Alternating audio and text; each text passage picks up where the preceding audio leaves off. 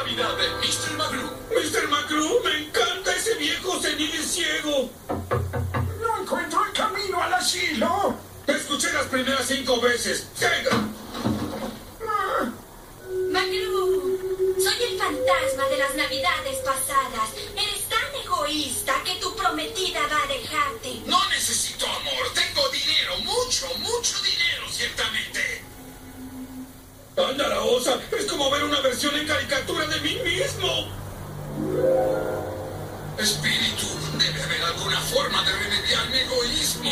Por favor, muerte, deja en paz a Magru, llévate al pequeño Tim.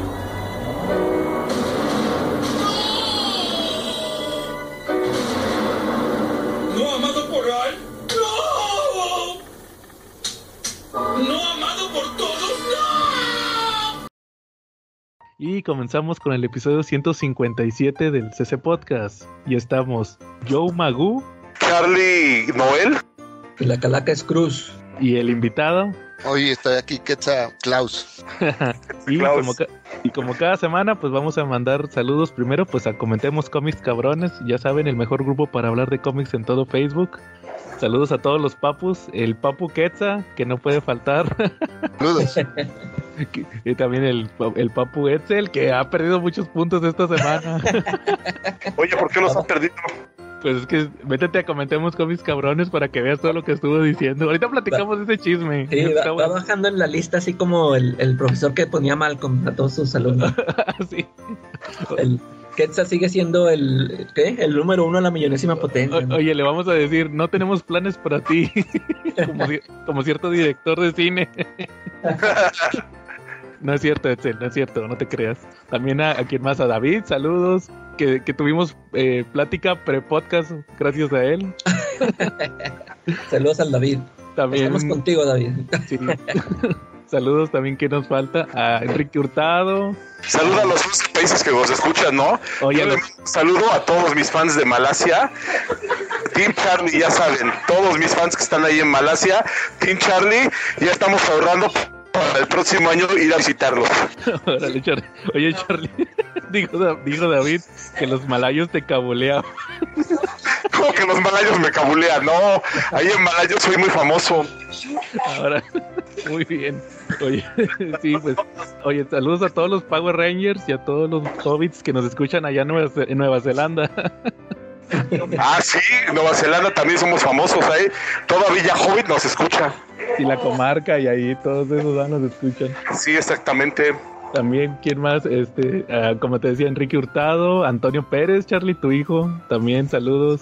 Bien, también. Tam- También que nos falta este a Chinaski, a Don Armando de los Marvel Legends, a Carlito Roldán, también saludos. ¿Quién más nos está faltando? A, a Leonardo a Leonardo Navarro de YouTube y a Jonathan Resendi, saludos. Charlie, saludos esta semana. Ah, sí, como no, saludos esta semana para Gabriel, para Mera, para Mera Junior, que de repente ahorita está juntando muchas figuritas de Goku, la está pidiendo para los Reyes, y pues a ver cuántas le traen. Eh, también hay que hacer un especial o un episodio ligerito de, de Goku, ¿no? Para ellos. De Cucún. Sí, ¿no? Este, también saludos para el Bebote, ¿no? Para Fernando González Aguirre, para los Zero Riders, para los Tortugos, para el, la El Rico, este, para Ángel Vélez, Gela, este, y pues para, Re- eh, no, para Rebeca le va a mandar saludos el Calaca, ¿verdad? Para la hostes del mesón. Y ahori- ahorita se los Sí, mando. pero no, digo, yo nada más saludo a Pablo, saludo a Edson, ¿no? Saludo a Alfredo, ¿vale? Y a Oscar, ¿vale? Órale. Ya un mesón que está en la final. Sí, ¿no? Y a Elías, ¿no? Que también anda ahí de barman. Ahora le va Charlie. Calaca, saludos esta semana. Salu- saludos a, a Jafet, que, que me dijo que a ver si el próximo año lo invitamos a un especial de películas de terror. Que quiere Ah, va. en octubre va, ya está anotado. Sí, ya está, le dije, ya estás programado. Ándale. Sí, es cierto, sí, estaría chido, Al, de películas de terror que nos marcaron. Sí. Va muy bien. Órale, A Jera, saludos a Jera, a, saludos a Diego, que eh, este, él, a él lo, lo teníamos pensado invitar a este programa de Batman, pero pues como habló mal de Man of Steel, ya Ah, sí, quedó ya. fuera. Va muy bien. Quetza, saludos. Sí, saludos a todos los amigos que nos siguen en la página de Facebook Libros, este, cómics, libros, cosas, geeks y más, donde pueden encontrar muchos memes. Ahorita hay memes futboleros a todo lo que da, ¿eh? Ah, sí. Hasta mañana. Órale, va, muy bien. Me, me gustaría verlos, pero me banearon de la página. No, hombre, hasta te etiqueté el otro día. Yo soy Ah, más ya destacado. Y a los memes nomás se mete ahí a pelear, ¿no? Sí, sí, sí. No, no estás baneado. No hay nadie Ya baneado. ¿no? Ya, ya no me sale la, la notificación. A ver, voy a, voy a checar. Ahorita, ahorita te voy a etiquetar en, en- Oye, en yo una- te- en las últimas publicaciones para que veas. Yo tengo insignia de fan destacado. No la pedí, va, pero como que ya me la dieron. A- Andaban de oferta, amigo, andaban de oferta. Oye, ¿Sabes qué? Yo creo que fue la baneada, no, bueno, no fue la baneada, cuando salió la película de Black Panther, que ves que como el, como el Pantera, digo, como el, como el Calaca odian, odia todo lo que sea Marvel, pues dice él que no ponía, que no ponía spoilers de la película, pero sí te ponía capturas de pantalla de la película para que te qué pasaba, ¿no? Sí, ese fue Facebook solito. Mi, mi amigo, este, el Zucaritas fue el que te baneó. Ah, va, órale. Va, muy bien. Oye, ¿qué es tu comercial? Ah, sí, y por favor no olviden que para estas fiestas navideñas, todo lo que sean posadas, para aguinaldos, para sus reuniones familiares, no dejen de consumir sus totis, por favor, la mejor, la botana mexicana de, de la más alta calidad. Órale. Acuérdense que no hay posada sin totis, ¿eh? Podrá, se les podrá olvidar arrollar al niño Dios, pero las totis no pueden faltar. Sí, y aquí estamos con nuestros paquetes de totis para el último episodio del año. Muy bien. Excelente, que- que ya se están acabando. Que, que sigo, sigo diciendo, las top top salsa verde oh, son lo mejor para, para No, mí, me- son mis favoritas. No, me gustan más los salsa roja. Vamos a armar la, la discusión. El- el debate. ahorita, el Los debate. tradicionales, esos son los mejores. Aunque también las papitas, las adobadas y las amarillas son muy ricas y tienen una gran ventaja, ¿eh? Que no están llenas de aire como las de la cara esa sonriente, que nomás te llegan Ah, tres sí, sí, es cierto, eh, eso sí. ya, ya me había comentado hace mucho de Quetzal no lo Lo que pagas es lo que llega. Exacto, señores, ustedes ya saben. Oye, yo acabo- me acabo de probar las salsa, ¿qué es? Salsa mexicana ranchera. Uy, están excelentes. Esas las sacamos solamente cada año, son salen en el de- septiembre a diciembre nada más. Sí, Ah, sí, sí. órale. Qué bueno que me das el tip para irlas buscando en esta época. Me parece perfecto. Y ahorita deben de estar en remate en, en, en varias cadenas. Sí, de yo las compro en, yo las compro en. Waldo. Cochino español, ¿sí supieron lo que va a sacar Smash? Lo que No, queda del año. to- ¿Todavía sigue vivo? Sí, todavía. Hombre, platícanos. Aquí no hay cochino español y no hay Smash. Y primero no mandamos un saludo a venta de Comics Fisher, el mejor lugar para comprar cómics en español, con Marshall Fisher, con una atención amable y exquisita, aunque sus detractores, que la verdad son pocos, es uno o dos y no saben lo que dicen, digan lo contrario. El Papu siempre los atenderá con una sonrisa en la boca. Y no, no estoy comprado por él, aunque lo digan. y con tu pila tóxica a un lado. Oye, Charlie, sí, saludos a Marshall. Que, que no baje el espíritu navideño en esta época. Cástense su aguinaldo ahí con Marshall. Saludos. Oigan, pero sí supieron las- lo que va a salir la próxima quincena, el 26, después de la cena del, del recalentado del 25, lo que va a salir. no, a ver. Mira, fíjense, lo- pues es puro DC, va, porque ya Marvel se acabó. Pero miren, es Batman Spawn de Classic Collection, Calaca, en Deluxe, Sí. el que yo tengo. O sea, los dos primeros, los, prim- los dos primeros crossovers en un hardcover. Oye, y yo, yo vi que en inglés anunciaron el, el nuevo, el, el crossover nuevo en un deluxe, y luego van a incluir otra vez esos, lo que ya habían sacado en Classic Collection. Fíjate que un, un escucha, o bueno, no sé si sea nuestro escucha, pero de los videos, nos comentó en el video de Spawn que, que en Argentina, la editorial que tiene DC, que me parece que es Omnipress, va- ellos sí directo van a sacar los tres juntos. Sí, porque as- así este, yo ya vi que en la solicitation ahí, venía ya anunciado. Ah, yo dije, ah, ya, o sea, van a sacar el, yo pensaba que iba a ser nada más el, el nuevo en hardcover, pero sí le van a incluir a esos dos. Sí, no, pues también igual para los que no se, para los que se aguantaron ahí que les toquen ya los tres juntos. Sí, le estoy pensando para, para que vengan incluidas ahí todas las portadas. Sí, también, y pues sí, también va a salir en semanal. Bueno, más bien no sería semanal, sería como una edición especial. El, el, el crossover, va, que, que acaba de salir esta semana y que ya pueden ver el video, también ya lo hice. Que no entendí nada, va, tampoco. A ver si ahorita me explicas de qué se trató el Batman Spawn, porque no lo entendí. Y también pues siguen con el Gotham Knights, el título este del videojuego, que, ahorita lo platicábamos antes de grabar, que se, que se están campechaneando eh, el Gotham Knights y el Nightmare Country de Sandman, porque lo están sacando a la par este de Gotham Knights a Estados Unidos. Entonces, como sale mensual allá y estos semanales son quincenales, aunque valga la redundancia, este, pues ahí tienen que meter uno de relleno, ¿va? entonces están campechaneando. Oye, yo tengo una pregunta, tío Joe. A ver, dime, Charlie. Oye, los Gota, los Nightmare Country los están sacando con portadas diferentes. O Sí. es la misma maldita sea, ya compré varias veces el mismo número. Pues al parecer. pues, a- pues al parecer, porque sí están sacando varias portadas, Charlie. Maldita sea. Este papu, si estás oyéndonos, por favor cancela eso, nomás quiero uno. Oye, fíjate que también en Deluxe el, el War Finest de Superman Batman, el de David Gibbons con Steve Root Ah, sí. Lo- ese había salido en Monster, creo, ¿no? en Monster. Y luego yo lo conseguí una vez bien barato de Amazon porque lo estaban rematando porque nadie lo compraba. como en 100 pesos, creo que me salió. No, como 150. Pero es Ya como, en sí, porque es como una historia navideña. Y luego también este Black Orchid, fíjate, yo lo compré hace como 5 años, que lo sacaron también en diciembre, el de Neil Gaiman y este y, y quién es este Dave, Dave McKean. McKean. Es- Sí. Pero ese, es- e- ese lo habían este eh, publicado anteriormente en este TPB de también de las hojas bien feas, ¿no? Sí, no, en el grandote como tipo Monster Ándale ese. de, de cuando todavía era Vértigo, fíjate, y ahora lo van a sacar en Deluxe. Yo tengo esa versión, si no mal recuerdo. Sí, yo también, de hecho creo que fue de los primeros videos que me aventé ese, el Black Orchid. O sea, ya era, ya, ya era viejo, fíjate, cuando empecé a hacer los videos ya tenía varios años de haber salido, como quiera. También fíjense que Sweet Tooth sigue dando la mata de Sweet Tooth.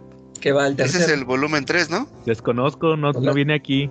Fíjate que yo, le- yo le estaba leyendo en línea y ya ni lo terminé. Como ¿No? que llegó un momento en que me. Hubo un número en que me atoré y ya, ya no lo pude seguir. ya no le Según seguiste. yo, el que sale es el volumen 3, el Animal Armies. Órale. Y es que ya no me acuerdo cuántos números fueron, como 40 o algo así, ya ni me acuerdo. cuántos. Eran, eran pocos, eran pocos números. Y yo, y yo sí me pensaba acabar la serie. Es más, creo que ni la serie de Netflix la terminé. Yo nomás vi el primer episodio. Yo vi como 5 y sí, sí me estaba gustando, fíjate, no sé qué, qué pasó que no terminé de verla. Y igual Andel también se me hacía entretenida, pero no. Y para terminar, pues van a sacar el de, el de Cape Carson and the Cybernetic Eye, que fue uno de Young Animal. Creo que ese lo estaban sacando en la ¿Qué, va- qué van a sacar? ¿El TPB? el TPB, sí. Fíjate Ese que eso- estaba en las... Sí, no, en la, No, adelante, antología. En la En la antología, ¿no? eh, ¿no? Sé. Tú, no venían las que tú compras. En las que yo Sí. compro no venía. Mm, a ver. algo- esas series de Young Animal me llaman la atención. El, el Doom Patrol de Gerard Way me llama la atención. Oye, que fíjate, bueno, ahorita les platico algo de eso. Este, y para terminar, pues el universo DC, el Batman Fear State, el que le- el que salió en semanal hace poco, ya lo van a sacar en un TPB. Todo. Por si no lo, por si no lo compraron, ahí va a estar. Sí, entonces eso pues son los lanzamientos de Smash, va, para esta última quincena del año. No sé si ya traigan los nuevos precios. Sí, entonces, este, pues quién sabe por qué. eh, si vayan a venir con los nuevos aumentos, ¿verdad? Está medio raro. Sí. Va, muy bien. Oye, ah, ah, te decía, Calaca, que fíjate que no sé si supiste que en Doom Patrol, la serie, que ya salieron los primeros tres episodios, ya los acaba de liberar HBO Max de la temporada 4. Nomás he visto uno, pero va a salir la, la esta chica, ¿cómo se llama? Casey Brinkle. ¿Sí se llamaba, no? Space Case, la de Young Animal, Ya, ya. la de la ambulancia, ¿va? Ya Sí. va a salir el personaje en Doom Patrol, la serie. Órale. ¿Sabes, ¿Sabes quién va a ser? Me dio mucha risa cuando lo vi y me sentí viejo. La, niñita de la niñera. ¿No te Ah, la, más chavita. La más chavita. Órale, Es no la he visto. Yo vi la foto y sí es ella. De hecho, porque acaban de subir el. Acaban de subir la niñera al HBO Max. Ya me chuté como 10 episodios. y este. Y luego la reconociste. No, ya sabía yo que era ella. Que la niña de. La niña de la niñera va. Y luego le vi la carilla, va, cuando estaba chavita. Luego ya vi una foto de ella con el. La única foto que han salido, sí que ha salido de ella, va, de como Casey Brinkle. Y si es igual, si es ella, ah, no manches, si es ella. Eso estuvo chido, que ya la van a meter a la serie. Y ya, ya liberaron tres episodios, digo, nada más he visto el primero y como que van a evitar un futuro posapocalíptico, los de Doom Patrol. Entonces ahí, ahí está interesante ese tema. Eh, bueno, ¿a- a- ¿algún tema que traigan esta semana? ¿Tú, Calaca? ¿Charlie? Este, no, no, no, no, ya, ya no traigo series calaca, películas de antaño del momento del ayer y hoy, éxitos de ayer y hoy. Ajá. Fíjate que yo vi, estuve viendo una serie en Netflix que se llama Vigilante. Ah, creo que sí escuché de ella. Sí, fíjate que sí se, te la recomiendo. Sí, a mí sí se me hizo bueno. Y son, ay, no me acuerdo si como siete episodios nada más. O sea, no, va- no va a tener otra temporada. Es ya la historia completa ahí. Ok. Se me hizo muy chida. Este, no sé si, si tú llegaste a ver esta serie de Fargo, una que yo también comenté. Me, me recordó mucho a ese tipo, el tipo de, de historia como la cuentan. Este, eh, haz de cuenta que se trata de una. Eh, ah, bueno, y para empezar, empieza con, con la frasecita esta de que basada en hechos reales. Y Ah, pues, pues yo pensé que iba a ser algo así muy, este, un thriller así muy dramático, no muy serio. Y no, fíjate que resulta ser, es como un thriller, pero de comedia negra. Este, se- eso es lo que se me hizo así muy chido, muy, muy entretenido. Es, es una familia que, que compra una casa, una casota, casonona, una mansión, o sea, bien chida. Y total que, pues, o sea, es la casa de sus sueños. Y empiezan a conocer a los vecinos que están ahí alrededor. Y pues, pura, haz de cuenta que pura gente rara. Tiene así a unos vecinos, una pareja de señores que son como que los típicos, los metiches, ¿no? Este, siempre, siempre están allá afuera viendo. Y, o sea, siempre están sentados allá afuera o acostados allá afuera. Y siempre están viendo. Y, y luego, y otra, una señora así que se ve así bien rara, así como, como loquita, que vive con su, ay, no sé si es su hermano o su hijo, pero que también está así como loquito. Y total que se, este, les empiezan a pasar cosas ahí en la, en la casa. Es que es de cuenta que le empiezan a llegar cartas. Una carta que, que les da la bienvenida, pero así muy de que bienvenidos, este, habitantes de la casa tal, que número 657, algo así. Y les empieza a decir de que los está observando y que no sé qué. Y to- total que se empiezan a, a poner muy amenazadoras las, las cartas. Y empiezan a pasar este, cosas de que este como que si alguien eh, se mete a la casa, oye, o sea, oyen ruidos, oyen música, este, así cosas que se mueven, o sea, que, que les dejan en un lugar y aparecen en otro lado, o sea, todo que te da a indicar que alguien se metió. Y estos empiezan a meter denuncia con la policía y que, el, eh, haz de cuenta que hasta el comandante de la policía se empieza a portar así raro y, y total que, haz de cuenta que todos los, todos los vecinos, todos los que están a su alrededor, este, pues empiezan a ser sospechosos, ¿eh? To- to- todos así como que este, se empiezan a ver este, que traman algo. Y, y luego cada vez van, este, el cuate hasta este, contrata a una detective y eh, ella le empieza a dar más información de que no, sabes que es que en esta casa este, hubo un asesinato, pero que ocultaron los hechos y que no sé qué, o sea, empiezan, se empieza a enterar de un montón de cosas. Y te digo, ahí, este, si la quieres checar, está muy entretenida, te digo, son como seis o siete episodios. Sale, eh, creo que es esta Naomi Watts, la, la que sale. Órale. Eh, o sea, a mí siempre se me hizo muy guapa y fíjate, aquí ya este, ya, ya se le ven las arruguillas, pero uh, eso me agradó de que no se ve cirugiada, ¿no? O sea, Ah, qué eso bien. le respeté, dije, "Ah, no está cirugiada. Y, y hay una escena donde se ve todavía que está re bien. Ah, qué bien. Una escenita así, o sea, Apenas te iba a Pero, o sea, preguntar. pero está muy flaquita, ¿no? O sea, Sí, yo creo pero- que también por lo mismo se ve más grande, ¿no? eh, pe- pero le, le digo a Joe que en esa, en esa escena que están ahí, ahí se me hace que todavía sí se ve muy bien. Órale. Y este, y ya, este, te digo, sí está, a mí se me hizo muy, muy entretenida la, la serie, este, yo pensé que sí iba, no sé, que sí iba a llevar más tiempo, pero sí fueron como seis o siete episodios. Y te digo, yo, yo que, este, si alguna vez llegas a ver esa serie que te digo de Fargo, también se me hicieron muy, muy buenas esos, esas series que, esas eran, sí fueron varias temporadas, pero era una historia por temporada, contaban una historia completa en cada temporada. Y, y eran más o menos el tipo, este tipo de contar la historia así, te digo, como de comedia negra, estaban buenas. Ahí por si la quieren checar. Muy bien. Órale. Órale. Oye, ¿sabes qué? Te, qui- ¿Quieren que les diga un dato curioso que me voy enterando de Naomi Watts? A ver, Se me hace que le gustan los cómics. ¿a poco? Porque anduvo con Ledger, anduvo con Liev Schreiber. eh, Schreiber, ¿Saben quién es? eh? Ah, es Eh, el Sabretooth. Sabertooth. Y, y está casada con este, con Billy, ¿cómo se llama? Billy Crudup, ¿cómo se llama este cuate? Ah, el, el Manhattan. El Doctor Manhattan. con, Ah, pues sí. con el Joker, con el Sabertooth y con el Doctor Manhattan. Órale.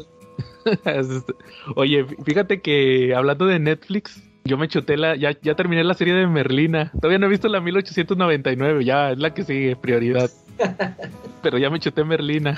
y sí está muy chida. Sí te. Pero es- está, está chida. Pero sí se nota que está muy de chavitos. Porque, por ejemplo, le, le decía a otro amigo que empieza igualita que Riverdale. Pero eh, en Riverdale, no sé si. Tú, Calaca, creo que me habías dicho que nomás viste el primer episodio. Sí. Haz cuenta que en Riverdale lo que pasa mucho es que empieza cada capítulo y está el Jughead, el torombolo, eh, eh, platicando porque según él es escritor, va, entonces siempre está en una laptop. Y, y, el misterio que teníamos en Riverdale aquella ocasión, este, iba a hundir al pueblo, no sé qué así. O sea, siempre, siempre que empieza un episodio él tiene que narrar lo que está pasando, que lo está escribiendo supuestamente. Entonces así pasa con Merlina. Merlina siempre, según Merlina también es escritora y tiene una máquina de escribir, entonces siempre está narrando ella lo que está pasando al principio de cada episodio. Muy al estilo de lo que se veía ahí en, en, en, la serie. Entonces, fuera de eso, te digo que es muy, muy de las series actuales de Chavitos. También este e, está bien la serie, te digo, sale, creo que no les había comentado, sale la Cristina Ricci, la, la Merlina de los noventas. Sí. sí. Ahí sale otro personaje. Oye, pero también ella está, bueno, no, no sé, no he visto la serie, pero vi unas fotos y le está súper flaquita, ¿no? Ah, ella siempre ha sido flaquita. Me acuerdo cuando salió en la de Meteoro, ¿se acuerdan de esa película que le hicieron los las Wachowski? Las, sí, pero todavía no eran las, ¿no? Todavía sí, eran, eran dos Wachowski. Y pero también salió en el, en, en, el de Joven Manos de Tijera, digo, en el, en el del Jinete Sin Cabeza no estaba tan flaquita, ¿no? Ah, sí, sí, no, ahí estaba todavía, pues todavía estaba creciendo. Entonces todavía estaba así, no, no tan definida como estaba, como estaba ya en la de Meteoro. Entonces te digo, sí, eh, sale ella ahí, tiene un personaje más. Obviamente le tienen que dar importancia a ella ¿va? Por, por lo que representa. Y también a la Catherine Zeta Jones, que les había dicho que sale ahí. Sí. También sí noté mucho que le dan mucho juego a, a la relación de Morticia y Merlina. Ahí como que traen un pique, pero yo pienso que lo metieron más que nada como que para aprovechar a la Catherine Zeta Jones, que pues oye, pues metimos a ella y hay que desquitarla, ¿va? Sí. Pues como que sí le dan mucho protagonismo. Está, está padre. Eh, lo que sí quería recalcar, más que nada, pues ya ven que les había platicado que ya había visto el primer episodio. Lo que quería recalcar ahorita era que esta chavita, la Jenna Ortega, ya vivió sus 15 minutos de fama en estas dos semanas, o tres que tiene la serie. No sé si supieron que, que primero que todo mundo, que to, lo que decías tú, que, que todas las chavitas básicas querían ser las merlinas. Sí, sí, sí. To, todo Facebook y todo TikTok lleno de los videos de Merlina bailando. Es que hay una, hay un baile en, en, en un episodio hay un baile que hacen ahí en, en, el, en la escuela donde está Merlina y hacen el típico baile de, de los chavitos y, y, a ella le toca bailar, va, y hace un baile así bien, bien locochón. y, y, todas las chavitas ahí, de hecho Netflix, ¿se, ¿se acuerdan del video de, ¿cómo se llamaba? De Semo bailando, haciendo el, el fist. Ah, sí, claro. Así lo sacaron en Netflix, el de Merlina. Este, la pura escena. Y todas las chavitas haciendo el baile de Merlina. Y luego, le, luego, haz cuenta que primero todo el mundo fanático de ella. Y luego todo el mundo odiándola porque supuestamente grabó. Confesó que grabó ese, esa escena con COVID y que no le había dicho a nadie que tenía COVID cuando grabó oh. esa escena. Y todos, no, que por qué no quiso cuidar a sus, a sus compañeros actores, maldita, no sé qué, así se pusieron bien locos. Y, luego, y luego los fancast, que si, si, se acuerdan que subí uno de ella como White Tiger, la versión de White Tiger de ah, mujer de Marvel, Ajá. que creo que es la, es la hija del White Tiger original que era hombre. Y este, y ahí que, no, los fanmade, va, y dije, ah, ya van a empezar estos a castearla. A, a la, tiene una, una roomie en la serie, una chavita con la que com comparte cuarto ahí en la escuela donde están. Y a esta chavita que se volvió bien popular en la, por la serie, la quieren castear como Spider-Gwen. Ya, ya Emma Watson ya pasó de moda, ahora es ella. y este, y, y pues ahorita salió el tráiler de Scream o como un mini tráiler como de 10 segundos de la nueva de Scream que va a salir el próximo año. Y ella va a ser de las protagonistas de la nueva de Scream. Entonces también oh. ya te digo, ahorita como que en esas tres semanas ha estado viviendo toda la fama que no ha tenido en toda su vida. O sea, ya había hecho algo antes. Creo que salía en series. Sí, según yo también salió en varias series. Sí, este, y ya no está tan chavita, creo que ya tiene como 20 pelos, pero, pero pues es Merlina de 16 años o 14 años, no sé cuántos tenga. fíjate, fíjate que a mí la chava se me hace muy guapa, pero como que no me cae como Merlina. Se me hace que por eso no la he visto. Como que yo traigo muy, muy arraigada a la, a la Cristina Ricci. A la Cristina Ricci. Sí, y este, sí, o sea, yo, yo las pocas escenas que la he visto, como que no, no me cae. Pero pues, ya, igual como dices, este, que está para, para la chaviza, mi, también mi hija ya la vio. me dijo que se la aventó ya toda la temporada. Ay, ¿qué le pareció? Sí, que le gustó, se picó. Sí, y pues al parecer va a haber más temporadas, la neta. Sí, sí, estuvo bien. Lo, lo ah, lo que no me gustó, creo que ya se los había comentado. Que ella está en una escuela donde hay hombres lobos, sirenas, Ah, eh, vampiros, gente que tiene poderes psíquicos, o sea, son reales. eh, Entonces como que en los locos Adams nomás salían que ellos eran los únicos, o sea, ellos eran los raros. ¿no? Sí, entonces aquí sí existen muchos. Y este, fuera de eso, te digo, esto, ah, la, la directora también tiene poderes, entonces este, sí, es- está, está bien, se me hizo una buena serie, te digo. Eh, a mí sí me gustó, ojalá y saquen más episodios. Y pues Ah, ojalá y sí, va a pegar, ¿va? Sí, sí, bueno, Sí, sí, yo creo que sí, sí, sí les pegó. Bueno, fu- fuera de este, digo, no he visto la de 1899, este, vi la de Pinocho, de Guillermo del Toro, ¿no la han visto? No la he visto. Dicen que Todavía está no, buena. está buena, ¿no? Este, ay, Jesús, híjole, o sea... Es que no, no tienes corazón, Joe. no, tengo un Vas a- huequito así vas a- como Pinocho. ¿Vas a hablar mal del, del gordito que huele a hot cakes? Sí, del que camina dos pasos y le da un infarto. No, o sea, en la animación sí está muy bien la, la historia. Exa- exageradamente bien. Se nota uh, todo el trabajo que le metieron. Es puro stop motion. Sí. Están muy chidos los diseños. La historia le meten ciertas variaciones, este, como que la quieren poner en el mundo real, porque mencionan, les voy a spoilear, mencionan, este, hay una en el pueblo donde vive, donde vive Pinocho, están, este, eh, eh, Gepetto y, y él están trabajando en un Cristo, en, en un Cristo, lo están reparando, ¿ah? Es un Cristo de madera. Y hasta el, y hasta el, el- eso sí se me hizo bien incómodo, ¿va? De que dice el Pinocho, oye, ¿por qué ellos? La gente del pueblo sí, acep- sí lo acepta a él, si él también es de madera igual que yo. Y yo me quedé, ay, qué incómodo. Y también mencionan nazis, mencionan a Mussolini, ah, porque están en Italia, entonces mencionan a Mussolini, mencionan la Primera Guerra Mundial, la Segunda. Tiene ahí unos mensajes que yo creo que no traía la de Disney, que nunca la he visto. Eh. Yo, yo soy la inversa de Aquaman, yo nunca vi la de Pinocho. Sí, pero la de caricatura sí. Sí, o sea, por eso me refiero a que yo conozco la historia universal, pero la película de Disney de caricaturas nunca la he visto. Ah, yo pensé que te referías a la última de, Ah, que ¿Qué? sacaron una, de de Tom, Tom Hanks, Hanks. hace... Ajá, No, no la vi. no, tampoco. ok. Nomás, nomás ubico el ok, polilla, porque lo dice el ídolo de Charlie, el de. Te lo resumo así nomás. Si fuera de eso, pero es- la animación sí está muy chida. Y, y actúan ahí varios, varios famosillos. Sale Iwan McGregor. Creo que él es este, el grillo, el Pepe Grillo. Sí, sí es él. Este Ron Perman, obviamente, va, ese no puede faltar. Sí, Ron Perman, este, el, el chavito de Stranger Things, este, el el, flaco. Ma- el Mike, sí, el flaco. Este, ¿quién más? Sale Kate Blanchett, Tilda Swilton, también ahí salen las dos. Ah, es Lada, ¿no? Eh, sí, Tilda Swilton es helada y esta Kate Blanchett es un chango que ni habla, hizo puros ruidos. Eh, Órale. Oye, y Roberto Benigni tiene un tema con la de Pinocho, ¿no? Ahorita que lo mencionabas, que mencionabas en la película anterior. Fíjate que él, que hasta donde tengo entendido, es el único actor que ha, que ha personificado a Pinocho y a Gepetto. ¿Quién? Roberto Benigni. Pero a Ah, Pinocho que la pura voz. Sí, el de La vida es bella. En los Ah. 90 hicieron una, un remake de Pinocho y él fue Pinocho. Y ahorita en la de la nueva de Pinocho, también italiana, él fue Gepetto. Y tiene una curiosidad junto con La vida es bella. Adivinen cuál es. Se muere el niño. ¿No? A ver, Ah, no, otra. se, muere, se muere el papá. Digo, No, tampoco. A ver, a ver. Quetzal. No, tampoco. a ver, no, Quetzal. no ubico. No, no, a A ver. ver, acá. No, no. Sale, en las tres actúa exactamente igual. Y el hijo de su pinche madre. Es siempre el mismo pobre insufrible. Sea Gepetto, Pinocho o el campo de concentración, es el mismo. Yo creo que más bien sus películas es ¿qué pasaría si Roberto Benini fuera Pinocho? ¿Qué pasaría si Roberto Benini estuviera en un campo de A concentración? lo mejor fue ¿Qué la misma pasaría si. Roberto de la de Adam Sandler, ¿no? No, iba a decir de la roca. También, también es uno de los actores que, que él es el personaje, ¿no?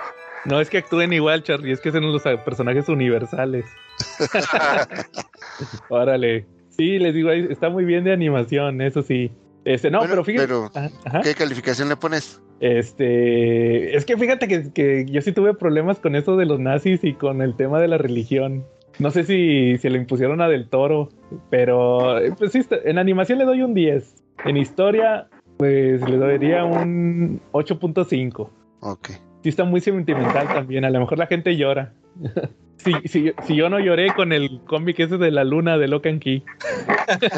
ya, ya no ibas a llorar con nada, ándale, si, No, si no lloraste no. con ese, con nada. No, con nada.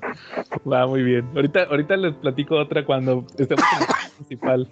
Oye, no, Ok, pero, pero ¿saben que Sí leí unos cómics. A a ver. Fíjense que primero leí Ho- Hook de Ah, Mark, claro. de Mark. Bueno, ¿De cuál? De Mark Millar. Ah, que, que- qué bueno que llegaste porque voy a dar una queja de Panini. ¿qué Es- pasó? A ver. secue- secuela de nuestro tema principal de hace dos semanas. Este, fíjate que eh, pedí unos cómics en Panini el Black Friday. O no, no fue el Buen Fin. Ok. O no, no, mentira, fue el Cyber Monday, ya me acordé. Total que nu- nunca me mandaron el número de guía, porque la página, la página, la página de Panini de tienda Panini, ahora cómo funciona. Tú te metes y, y ya te pone el procedimiento, va de que tus cómics han sido eh, seleccionados, tus cómics han sido pagados y ahí vienen las fechas. Tal fecha lo pagaste, tal fecha los separamos y los preparamos así como para envío y luego tal día se te enviaron y te mandan la guía y nunca me llegó la guía. O sea, o sea, si yo me meto ahorita a la tienda Panini, ahí va a salir que todavía están en preparación. que ya no están separados, va, porque todavía no me los han enviado. Entonces yo estaba el miércoles, sí, fue el miércoles, en, una vuelta personal. De hecho, ese día no, no fui a trabajar. Y yo, yo lo que hago es que pido, usualmente, como es FedEx, que me los manden a una eh, oficina de FedEx que me queda cerca del trabajo de pasada. Entonces así ya más paso por ellos. Y resulta que, te digo, nunca me mandaron la guía y que me hablan. Oye, fíjate que tenemos este, desde hace una semana tenemos estos, un paquete tuyo y, pues ya lo vamos a regresar. Eh, nomás queríamos saber si pasa a venir el día de hoy. Le dije, ah, ¿sabe qué? Una disculpa, lo que pasa es que no me habían mandado la, la- es una compra por internet, no me había llegado la guía. No me la mandaron, entonces no, no se preocupe, hoy, hoy paso por él. Y pues tuve que ahí echarme la vuelta, va, de pasada.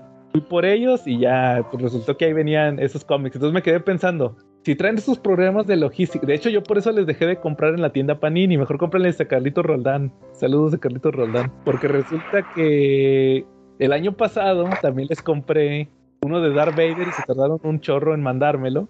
Y también el, eh, el año pasado fue el de Darth Vader y luego también el de Conan, uno que sacaron de la... ¿Cómo se llamaba? La espada del dragón, ya ni me acuerdo que fue un hardcover. No, no, no sé si se acuerdan de ese hardcover. El de cuando Conan era... Ya hasta se me olvidó cómo se llamaba. Que era cuando Conan se hace rey. Total que fue un hardcover a color y este también se tardaron un chorro en mandármelo. ¿Conan Rey? No, es no Conan Rey, no. Es, es, no me acuerdo cómo se llamaba. Pero fue un hardcover que sacaron más grande de los, más grande que los usuales y, y, este, traía la historia de cuando Conan se hace rey. Ahí según, según la mitología de, de de Robert E. Howard. Entonces, total que, que esa- por esas experiencias les dejé de comprar en la tienda en línea. Y, y se tardaron y me quedé pensando, si así traen esas broncas ahorita, imagínate cuando tengan Marvel, Exacto. Sí. entonces sí, todavía tiene muchos problemas. De hecho, ahí Carlito Roldán también la semana pasada nos mandó una sección donde nos explicó también de la logística de Panini. Entonces, pues que le echen ganas, ¿verdad? Porque si Sí, se, a ver van a, se van a meter en un broncón con Marvel si no arreglan esos detalles. Porque también tienen varias series que no han concluido, ¿no? Ajá. Este, eh, que lleva algún tiempo y ya no le avanzaron, ¿no? Como me acuerdo ahorita Southern Bastards, se quedaron en el 4 y yo la estaba siguiendo. El de Exacto. Moonshine tampoco. Y este, y el de Moonshine tampoco le avanzaron, se quedaron en el 2. El de Ragnarok, no sé si también había el de, Pero eran el de. Simonson. Er- Eran sí, hardcover. Pero, pero, por ejemplo, Ragnarok, yo tenía entendido que se habían quedado en el segundo tomo en inglés. Ah, Y hace poquito salió el tercero, ya lo sacó Panini. Ah, el tercero, fíjate que yo eh, nunca vi que lo sacara Panini. Sí, sí lo sacó. Mm, que la canción. Voy a Ah, sí, pero, pero duró muchos años así inconclusa la serie esa de, de Ragnarok. Yo compré el primer hardcover y luego ya lo vendí, porque la neta ya no le seguí. No te gustó. Y no, me gustó más el Thor, que, que- el Thor de Marvel que ese otro Thor. Ok. Y, ah, bueno, les decía, en total que compré, ahí venía, dentro de esos cómics venía Hook de Mark Millar y Rafael Albuquerque, el de American Vampire. Fíjense que yo nunca lo había leído, nada más el primer número, donde El sale primer- que... A mí el, el primer número se me hace bien chido. Fíjate que me gustó mucho el primer número, pero sí me sorprendí como el giro que toma la historia. Yo pensaba que iba a ser una historia completamente diferente. ¿Sí se, sí se acuerdan cómo empieza Hook? Que es este, es este chavo Que tiene todos los atributos de Superman, podría decirse. Además, ahí, ahí se me, me recordó mucho el Superman de Team Sale. Ándale de Team Sale así regordete, que es un chavito, es un chavo que vive, que trabaja en una gasolinera en un pueblito y, y tiene superpoderes, tiene super fuerza, super velocidad y tiene una habilidad de como de rastrear las cosas, de encontrar cosas. Y resulta que vive en un pueblito, ayuda a la gente, todos los días hace una buena acción, por eso me, me- recuerda mucho a Superman. Total que llega una chava al pueblo y, y le platican los, lo- la gente del pueblo ah, de que no, mira, lo que pasa es que Hook es este chavo, trabaja en la gasolinera y él tiene unas habilidades que lo hacen muy especial. Y este, pues nosotros lo protegemos, va. Y esta chava, pues lo que hace es que le avisa a otro chavo, un publicista. Y al otro día ya llegan un chorro de reporteros, ¿va? Y, y, pues lo abruman. Entonces los primeros números, les digo que yo pensé que por ahí se iba a ir la historia. Vemos cómo ahora tiene que lidiar con esta fama, ¿va? De que lo empiezan a acosar. Y luego llega gente de otros lados a pedirle, oye, que mi esposo desapareció hace cinco años y mi hermano está atrapado en Afganistán. Y él se avienta, ¿va? Porque hace buenas acciones. Entonces, eso- esos son los primeros números, ¿va? Pero luego ya la historia completa, los seis números del primer volumen. Ah, porque el Miller le pone el libro. Siempre. Siempre, va. Yo creo que ya la historia esa ya no la puede, ya no la puedes tirar. Ahorita les platico de otra. Este, el giro, el- los giros que toma la historia ya cuando sale por ahí un hermano de él y luego Sí, que vamos a, vamos a Andrés, son los típicos giros de Miller que no, a mí, a mí tampoco me gustó el final, no, no. Sí, no, o sea, no que a mí sí me gustó, o sea, la historia sí me gustó. Pero te digo, o sea, yo pensé que se iba a ir más que nada como que para explorar. eh, como que yo pensé que iba a ser un cómic más sentimentaloide. O sea, sí, ándale. Sí, a mí también esos dos primeros números, sí, o sea, se me hacen bien chidos, pero sí es cierto, cambia, cambia mucho el...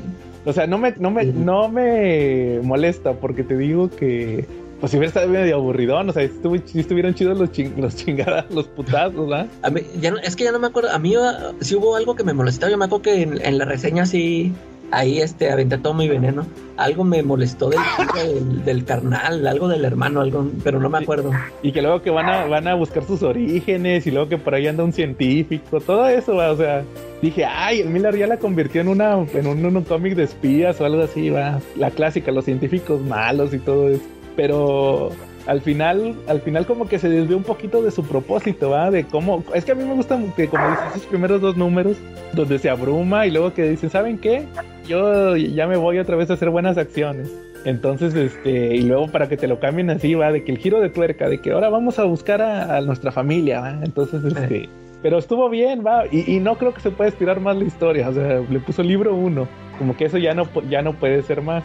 A, a- a diferencia, Calaca, de Magic Order, que ahorita empecé a leer el tomo 2, todavía no lo termino, de Magic Order. Sí, Que, que, por ejemplo, eh, Miller sacó el volumen 1 con este Oliver Coap- Coap- Coapel. Coipel. el- Coipel, sí.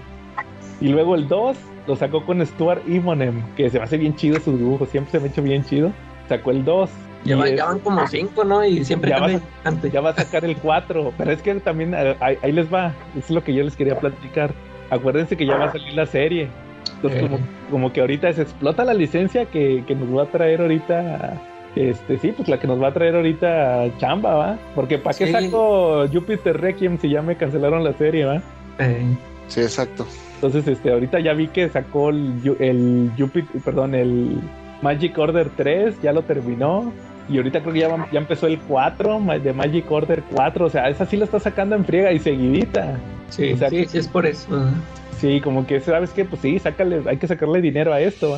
Pero sí, esa, esa sí, digo, Hook se me hizo buena. Y a mí me gustó mucho el dibujo de Rafael Albuquerque, ¿no? Sí, te- sí, como decía Calaca, fíjate, eh, su, su Hook es muy parecido al Superman de Team Sale. Trae toda la finta de... Y- de- Ajá. Y también se explaya mucho, como dices, en los putazos, ¿no? En los tra- la, la acción es muy frenética todo el tiempo, ah, sobre todo los primeros números, ¿no? Cuando él está haciendo todas las, las actividades estas buenas, sí da la impresión de, de que es como un niñote, ¿no? Sí, Este, y justo cuando ya viene lo que mencionan, el twist, el plot twist de, de la mamá y el origen ruso y el hermano perdido y todo eso, ya se, se convierte en una serie completamente diferente. Sí, es como partir la serie en dos partes. Este, la primera, muy en el sentido tradicional de los cuentos este, o, o de los tomos esperanzadores de Superman y el segundo sí ya es un tomo mucho más oscuro, ¿no? Sí, como más al estilo, más cinematográfico, al estilo de Miller. Sí, porque aparte, justamente casi todas sus series, lo que siempre hemos dicho, las hace pensando en que en algún momento se van a, a- a ver en la pantalla grande o en una serie de televisión, ¿no? Entonces sí se nota incluso hasta el ritmo frenético que le da pensado para la televisión, ¿no? O para una o para una película, porque no profundiza demasiado en muchas cosas, sino más bien te las va dando a entender, este, y más bien se enfoca mucho en el dinamismo de las de las situaciones. Sí, igual, igual saben que se me antojó darle una releída a este cómic. ¿Se acuerdan el que sacó de Flash Gordon? ¿Cómo se llamaba? Ah, sí, ese, ese también, este, Starlight. Starlight. Ándale. También está entretenido, sí me acuerdo que... Ese se estaba hacía- bueno se- también. Se, bueno. se me hacía sentimentaloide, pero en mal plan, o sea, no me gustó. Pero yo creo que a lo mejor si ahorita le doy otra releída, el espíritu navideño me, me hizo sentimental. Sí, eh, eh, está bueno, pero ta- también hubo unas cosillas al final que, que me molestan, pero pues, ahí, sí- ahí sí pasa. Se, se me ocurre que para la tómbola del próximo año voy a meter dos cómics de, de Miller por papelito para irlas analizando.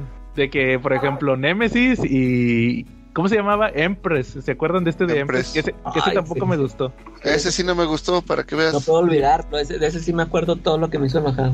Oye, y el que ese lo hizo con Stuart Immonen, ¿verdad? Eh, Sí, sí, Y- sí, y Y se aventó uno con Greg Capullo, el de Eso Reborn. es malo, eso está malo.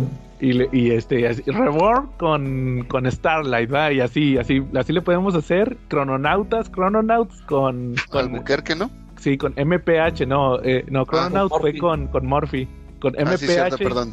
Entonces así, así le podemos, así lo, voy, lo voy a ver y así le hacemos y así nos aventamos dos cómics de, de, de Miller. Porque hay que eh, explotarlo, ¿va? Que ahorita tiene las series. Eh, que la gente conozca más de, de los de Miller que sí que sí, aparte está, está chido porque pues ahí tienes una historia completa va en seis números sí, sí, sí. va Sí, muy bien Está bueno.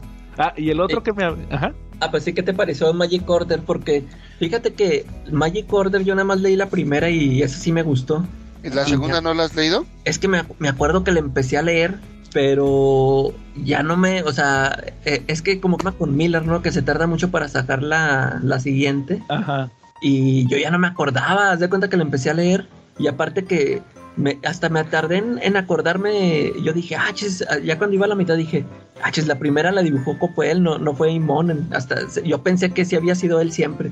Pues fíjate que justo es el cómic que iba a traer yo para platicar de hoy. Sí, ¿Cuál? y, ¿De Magic Order 2 Sí, y, y sí, o sea, fíjate que no me acordé, o sea, necesito releer otra vez el primero porque ya no me acordaba bien, o sea, qué había pasado con los personajes, qué rollo. yo nomás fíjate que yo lo empecé a leer te digo nomás llevo el primer número que ya lo había leído en inglés cuando salió este pero la uno como dices me gustó mucho no me acuerdo muy bien también lo, lo, lo que pasó en la historia. Me acuerdo que hacía grandes rasgos. Que estaba este asesino de magos que son la familia, ¿cómo se llamaba? Bloodstone. Eran Bloodstone, ¿no? Algo así. Moonstone. Moonstone. Que son estos guardianes de la magia, supuestamente. Y que luego llega este asesino que pensaban que era una prima de ellos, que estaba como enmascarada. Y que luego ahí se revela quién es el verdadero asesino. Y luego que, que matan a todos. Y luego que esta Sí. chava, la protagonista Cordelia, hace, hace un hechizo prohibido de- que los revive a todos. Eso se me hizo chido, que al final termina reviviendo a todos. Menos a su papá. Sí, y, y revivió a todos los personajes. Y luego, ahorita que empieza el 2, Calaca, es que eso me gustó también del 2, que dice: Es que esta chava hizo un, ex- un- un hechizo prohibido, ¿ah? Que se supone que va a tener consecuencias. Entonces, como que ya todos están preparados para. Algo va a pasar con estas consecuencias. Y ella, ella tiene que. La familia también tiene que cuidar a la, a la hija de uno de sus hermanos, que estuvo involucrado con lo que pasó en, el, en, en la serie anterior. Entonces, entonces, ¿qué más o menos de qué va la 2? Porque digo, yo no, apenas lo estoy empezando a leer. Sí, básicamente es la continuación directa de lo que pasó en, en el arco 1, que es decir, eh, justo como mencionas, pierden a, su, a Cordelia, pierde a su hermano, que en realidad era el, ma- el mago más fuerte, y pierde a su papá. Este, y entonces su papá era el líder de toda la familia Munson y al mismo tiempo de toda la comunidad mágica. Entonces, el Cordelia tiene que hacerse cargo de la comunidad ahora, pero pues es una chava que está lidiando con sus broncas personales, entonces se dedica al alcohol, las drogas, la- el living, la vida loca, este, mete hombres a cada rato a su, a su cuarto y, demás, ¿no? Pero al mismo tiempo eh, hay una, como un- una, un- algunas familias que en el pasado eh, dirigían el mundo. Son descendientes de uno de un mago que regía a un a todos los a, a todos los magos, que es el, hechicero Soren Korne, que dominó el mundo hace más de mil años y que fue vencido justamente por los Moonstone de aquella época y sus aliados. E- Este, este Soren Korne tenía un demonio, una entidad de otra dimensión, este, que era extremadamente poderoso y nadie podía con él. Lo que sucedió hace más de mil años es que cuando viene la batalla final, de alguna manera misteriosa, este demonio este, desaparece de- en medio de la batalla. Entonces, eh, ya sin el demonio para que lo pudiera defender, Soren Korn pierde con Moonstone y todos sus aliados. Y entonces él y todos sus descendientes se ven confinados a vivir, pues básicamente en la, pobre, en la, en la miseria y esconderse entre los humanos y estaban sentenciados a, evitar el uso de sus poderes. Entonces, ya en la época actual, este, uno de sus descendientes, eh, Víctor Korn, reúne a un ejército de proscritos, familiares y amigos y otras familias, para juntar los frag- fragmentos de una madre que se llama la piedra de Tot, que es un talismán del antiguo Egipto que puede invocar cualquier cosa desde el espacio, el tiempo o más allá. En la descripción está bien extraña porque se puede invocar cualquier cosa desde el espacio, el tiempo o más allá. No sé qué sea eso, pero bueno. Entonces, durante seis números vemos a, a la orden ir atrás de Con y su nuevo ejército. Este, y Con y su ejército pues van des- de- destrozando a todos. Este, van matar, hay, es, es- una- unas partes medio gore, ya saben, y van pues básicamente poniendo de rodillas al, al ejército de Cordelia este, durante seis números. Al final, pues ya saben, hay un plot twist ahí bastante, eh, eso sí, medio, mm, me- medio sobado de Mark Millar, y este, y no me encantó el final, pero toda la, toda la serie está bastante buena, la miniserie más bien, y yo sí creo que hubo un incremento de calidad en, en el aspecto gráfico de Stuart y Monem a Oliver Coipel, porque siento que Oliver Coipel había hecho como muy muy displicente el dibujo de la primera miniserie porque incluso me acuerdo cuando hice la reseña que le ponía muy poco énfasis a los a los detalles y las caras así como muy muy este esbozadas nada más. Y en cambio Stuart y Monem sí hace eh, la, la verdad se avienta unos, unas páginas dobles ahí bastante buenas y, y la- y las peleas entre los magos me gustaron mucho. Se avienta una muy buena miniserie Stuart y Monem. Sí, la- lástima que ya no regresó para las otras. Es lo malo de Miller, que los, que los cambia. Sí, como que agarra lo- a- a- a los buenos, pero les, los contrata solamente por miniserie, ¿no? Sí, luego los rota. Ya ves que, digo, tú, Calaca, tu coraje con Nemesis. con, no, con este, ¿cómo se llama? Con, Quitely. Ah, con con Whiteley. Sí, no. Sí, digo, eh, a ver si la termino de leer. Y luego, y luego, pues, como les decía, ya salió la 3 y ya terminó. Y ahorita está saliendo la 4, Magic Order 4 de Miller. Sí, pero Porque- sí está buena el Magic Order. La 2 también me gustó. Y me Órale. gustó creo que un poquito más que la 1. Aunque el plot twist de la 1 me gustó más que el Ah, de la 2. está muy chido ese plot twist. Y Ah, cuando, ese te, sí. Cuando te ponen ahí las, lo- los, ¿cómo se llama? Lo que llevó a ese plot twist también está muy bueno. Definitivamente. Va muy bien. Eh, ¿Algún otro tema? Quetzal, ¿algún otro? ¿O ¿Cómo ven si pasamos al tema principal? Muy rápido, ya nada más les platico A ver. en dos minutos. Eh, me aventé la novela gráfica de Batman contra Feroz, un lobo en Gotham, Ah, órale. que salió en DC Black Label. Este, como saben, Feroz es un personaje que sale en la serie de Fables Ajá. de Bill Willingham, que es justo quien escribe la miniserie, aunque está aquí dibujada por Brian Level y Jay Leisten, que no, yo no los ubicaba y siento que sí queda medio a deber el aspecto gráfico. La mm, historia se da en que empieza a haber unos, unos asesinatos Ciudad Gótica, es donde a los que asesinan eh, parece que fueron comidos o cercenados por algún animal gigante, este, un animal que no es normal. Y entonces eh, Batman está atrás de estos, de estos asesinatos y eh, hay una nueva persona que está, una mujer que está ayudando, en teoría, o fue asignada para ayudarle al, a Gordon para investigarlo. Entonces está ahí medio ayudando a coordinar las cosas con Batman. Y Batman está buscando a un, a un animal gigante que es el que, lo, que está asesinando, según él, a, los, a las personas. Resulta que la persona que está ayudando a Gordon es una infiltrada de, de los Fables, que es esta Cenicienta. Y el, todo apunta a que el, el- es feroz, el lobo, este, el que está asesinando, aunque en realidad está él también persiguiendo a, a un libro que puede este, también tener ciertos eh, o conseguir eh, como hechizos y otras cosas dentro de la este y es bastante peligroso. Entonces Feroz se la pasa también buscando y, viendo a ver cómo le hacen no entonces el está buena si es una si la entendemos como una miniserie fuera de canon este algo muy sencillo que son nada más seis números está interesante vale la pena pero sí siento que mezclar los dos mundos forza demasiado la, la trama y no se disfrutan ni te sientes por completo en un cómic de Batman ni en uno de Fables.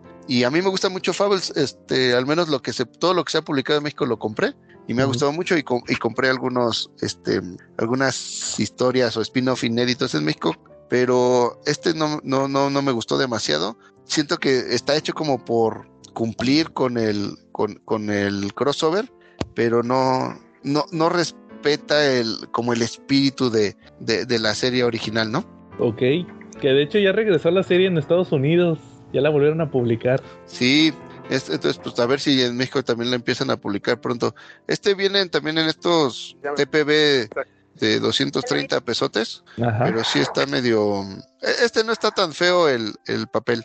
Lo Como leí y no quedó tan maltratado el, el tomo. la- Como el Nice House, Nice House of the Lake. Ándale, ese sí se, se acabó Ah. bien madreado cuando acabé de leerlo. Órale. Va muy bien. Bueno, entonces, si no hay nada más, ¿cómo ven si pasamos al tema principal? Va. Pues sí, estaría súper bien, ¿no? Sí, Charlie. Pues es- esta semana, para cerrar el año, nuestro último episodio del año, les sugerí que, que habláramos un tema navideño con dos cómics, ¿va? Que, que, que- que curiosamente eh, tocan la misma trama. Que es una de las tramas más bien, más parodiadas. De hecho, se me ocurrió el tema porque un día estaba viendo un episodio de Los Simpson donde, por si no saben, les estoy hablando de El cuento de Navidad de Charles Dickens. Esta historia que le hemos visto un chorro de veces con un chorro de parodias de los famosos fantasmas, ¿va? De la Navidad que van a visitar a Scrooge. Yo me acuerdo que cuando era niño lo vi la primera vez en algún en algún capítulo de del Pato Donald, que en realidad el protagonista era el tío MacPato. El rico el, el Macpato. rico MacPato.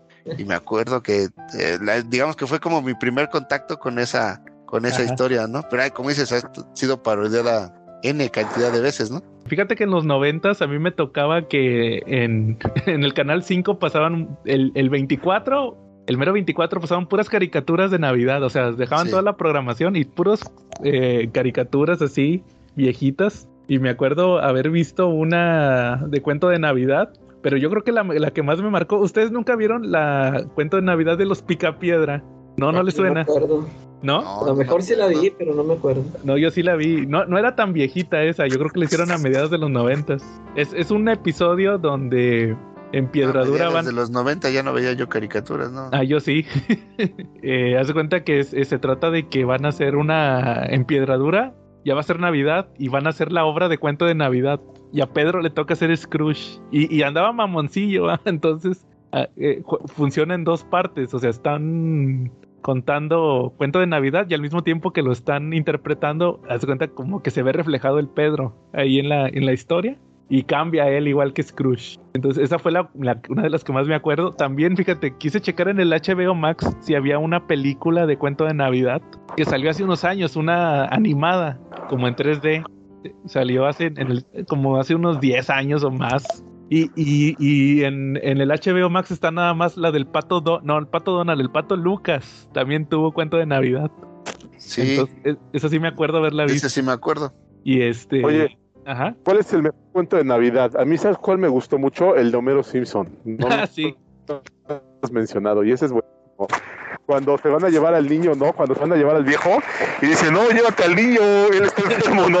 Al pequeño Tim. Pero sí sabes quién era el protagonismo de esa. de ¿Quién es Charlie? ¿Quién era el protagonista de esa parodia? Este, no, a ver, recuérdamelo quién. Era el Mr. Magoo. Ah, sí, cierto. Era el Mr. Magoo que se lo iban a llevar, ¿no? Se lo iba a llevar la muerte. Dice, no, llévate mejor al niño porque pues él está enfermo, ¿no? Sí, deja al pobre mago. No, e- ese, ese episodio de Los Simpsons, si no se acuerdan, es uno donde Homero compra un astrolabio o algo así, va, una cosa de esos marítimas que hablaba, o sea, tenía tecnología de, de hablar y se gastó ese dinero y no les compró los regalos al Bart, a Lisa y a Marsh. Total que él se queda solillo en la casa y luego está viendo la tele y luego y presentamos la cuento de Navidad con Mr. Magoo. y dice, ah, me encanta ese viejo loco y ciego, Mr. Magoo. Y, y ve que esa parodia de cuento de Navidad con Mr. Magoo. Y luego ya resulta que el otro día ya solucionó todo, va, el Homero. Y no, que todo gracias a Mr. Magoo. Fíjense que vi una película y luego le dice la Lisa, eh, papá, lo que viste fue una parodia de cuento de Navidad de Charles Dickens. Y luego hay un chorro de parodias en la televisión y prende la, prende la tele la Lisa y están pasando otra, otra, otra, otra parodia de, creo que era, era, de Star Trek, una parodia de cuento de Navidad. Sí, sí, exacto. Justamente de ahí viene la idea, ¿va? Porque hasta en Batman ha tenido parodias de cuento de Navidad. Entonces, es- esta semana, pues decidimos, o sea, eso, ¿va? Le sugerí que, ¿cómo ven si checamos esos dos, dos adaptaciones? Bien diferentes, va, pero que están basadas en la misma historia. Sí. Muy bien, muy bien. Pues, ¿Con, con cuál empezamos? ¿Con la, ¿Con la de Team Sale o con la de Libermejo? Con la de Bermejo. Bermejo, ¿con Batman Noel o con Ghost? Sí, Batman Noel. Batman Noel, la que le da título al episodio. ¿Us- ¿Ustedes ya habían leído Batman Noel? No. ¿Tú, Calaca, no lo habías leído? No, fíjate que a mí, pues de hecho por eso no me llamó la atención, porque ya es que a mí sí me gusta el arte de Bermejo, Ajá. pero como vi que iba a ser, o sea, la anunciaban así como una historia navideña, dije, eh, no, no, no me llamó la atención. Ajá. Y de hecho, este, en varios cómics ponían un preview, que es donde este, sal, este se, se encuentra con unas figuras, unos muñecos gigantes. Y sí, o sea, como que dije, no, no, no, no, nunca le puse atención. Ajá. ¿Tú, tú Quetzal? No, fíjate que cuando vi cuáles eran los títulos, casualmente son de los pocos, bueno, no, hay muchos, ¿no? Pero el resumen es que no, no había leído ninguna de las dos. Y este, y fíjate que fui a buscarlo a dos Sanborns en la semana y no tuve su- suerte de encontrarlos. Entonces lo tuve que, me lo tuve que aventar en, ¿En línea? En línea, sí, Me, PDF. hubiera- me hubieras dicho y te los hubiera mandado. Así se los mandé al Calaca. Ah, mira. ¿Tú, Charlie? sabido. Este, yo lo compré hace años cuando salió con Televisa la primera vez. Eh, a mí me llamó mucho la atención, pero se fue a la pila tóxica, a pesar de que me llamó la atención, ¿no? Digo, incluía dos cosas que era Batman y, y Noel, dos cosas que me gustan pues bastante. Y el formato, pues de repente se me empezó a antojar un poquito como las, las poemas navideños gringos, ¿no? Ellos tienen un tema o una tradición que en Navidad siempre sacan un tipo de, de, de poema que lleva el mismo tono, ¿no? Y se me figuraba que Noel tenía ese tono, ¿no? Fíjate que pues, e- ese de Noel lo sacaron en el, lo mejor de DC, ¿verdad, Charlie? Exactamente, hace años, hace, creo que en el 2016, ¿no? Por ahí del 2015 al 2016, ¿no? Y sí, y hace poco lo volvieron a sacar el año pasado o antepasado, lo sacaron en, en, en- ¿cómo se llama? En el universo DC. Se hace que fue el Sí, año exacto. pasado. Que es la edición que yo tengo, se la compré a Marshall como a 50 pesos. Ese Batman Noel. Que no lo, no sé ni por qué lo compré, porque a- ustedes saben que a mí no me gusta Libermejo. no es de mis artistas favoritos. Y, y les platico, yo sí me acuerdo, ahorita que dijiste Calaca, de esos previews. Yo me acuerdo cuando lo sacaron, lo sacaron como novela gráfica. Me acuerdo de ese año. Y, y me acuerdo, no, no me llamó la atención, la neta, porque pues les digo, como que dije, una novela de Batman de Navidad, como que no me llamaba la atención. Pero luego resultó que en eso, ya tiempo después, anunciaron que, que Ben Affleck iba a ser Batman. Ajá. Y dijeron, no, que los rumores dicen, o la gente de producción, que el traje de Ben Affleck, era, era- todavía no sacaban la, la, la foto del Satman, ¿se acuerdan? Satman, el, Sí.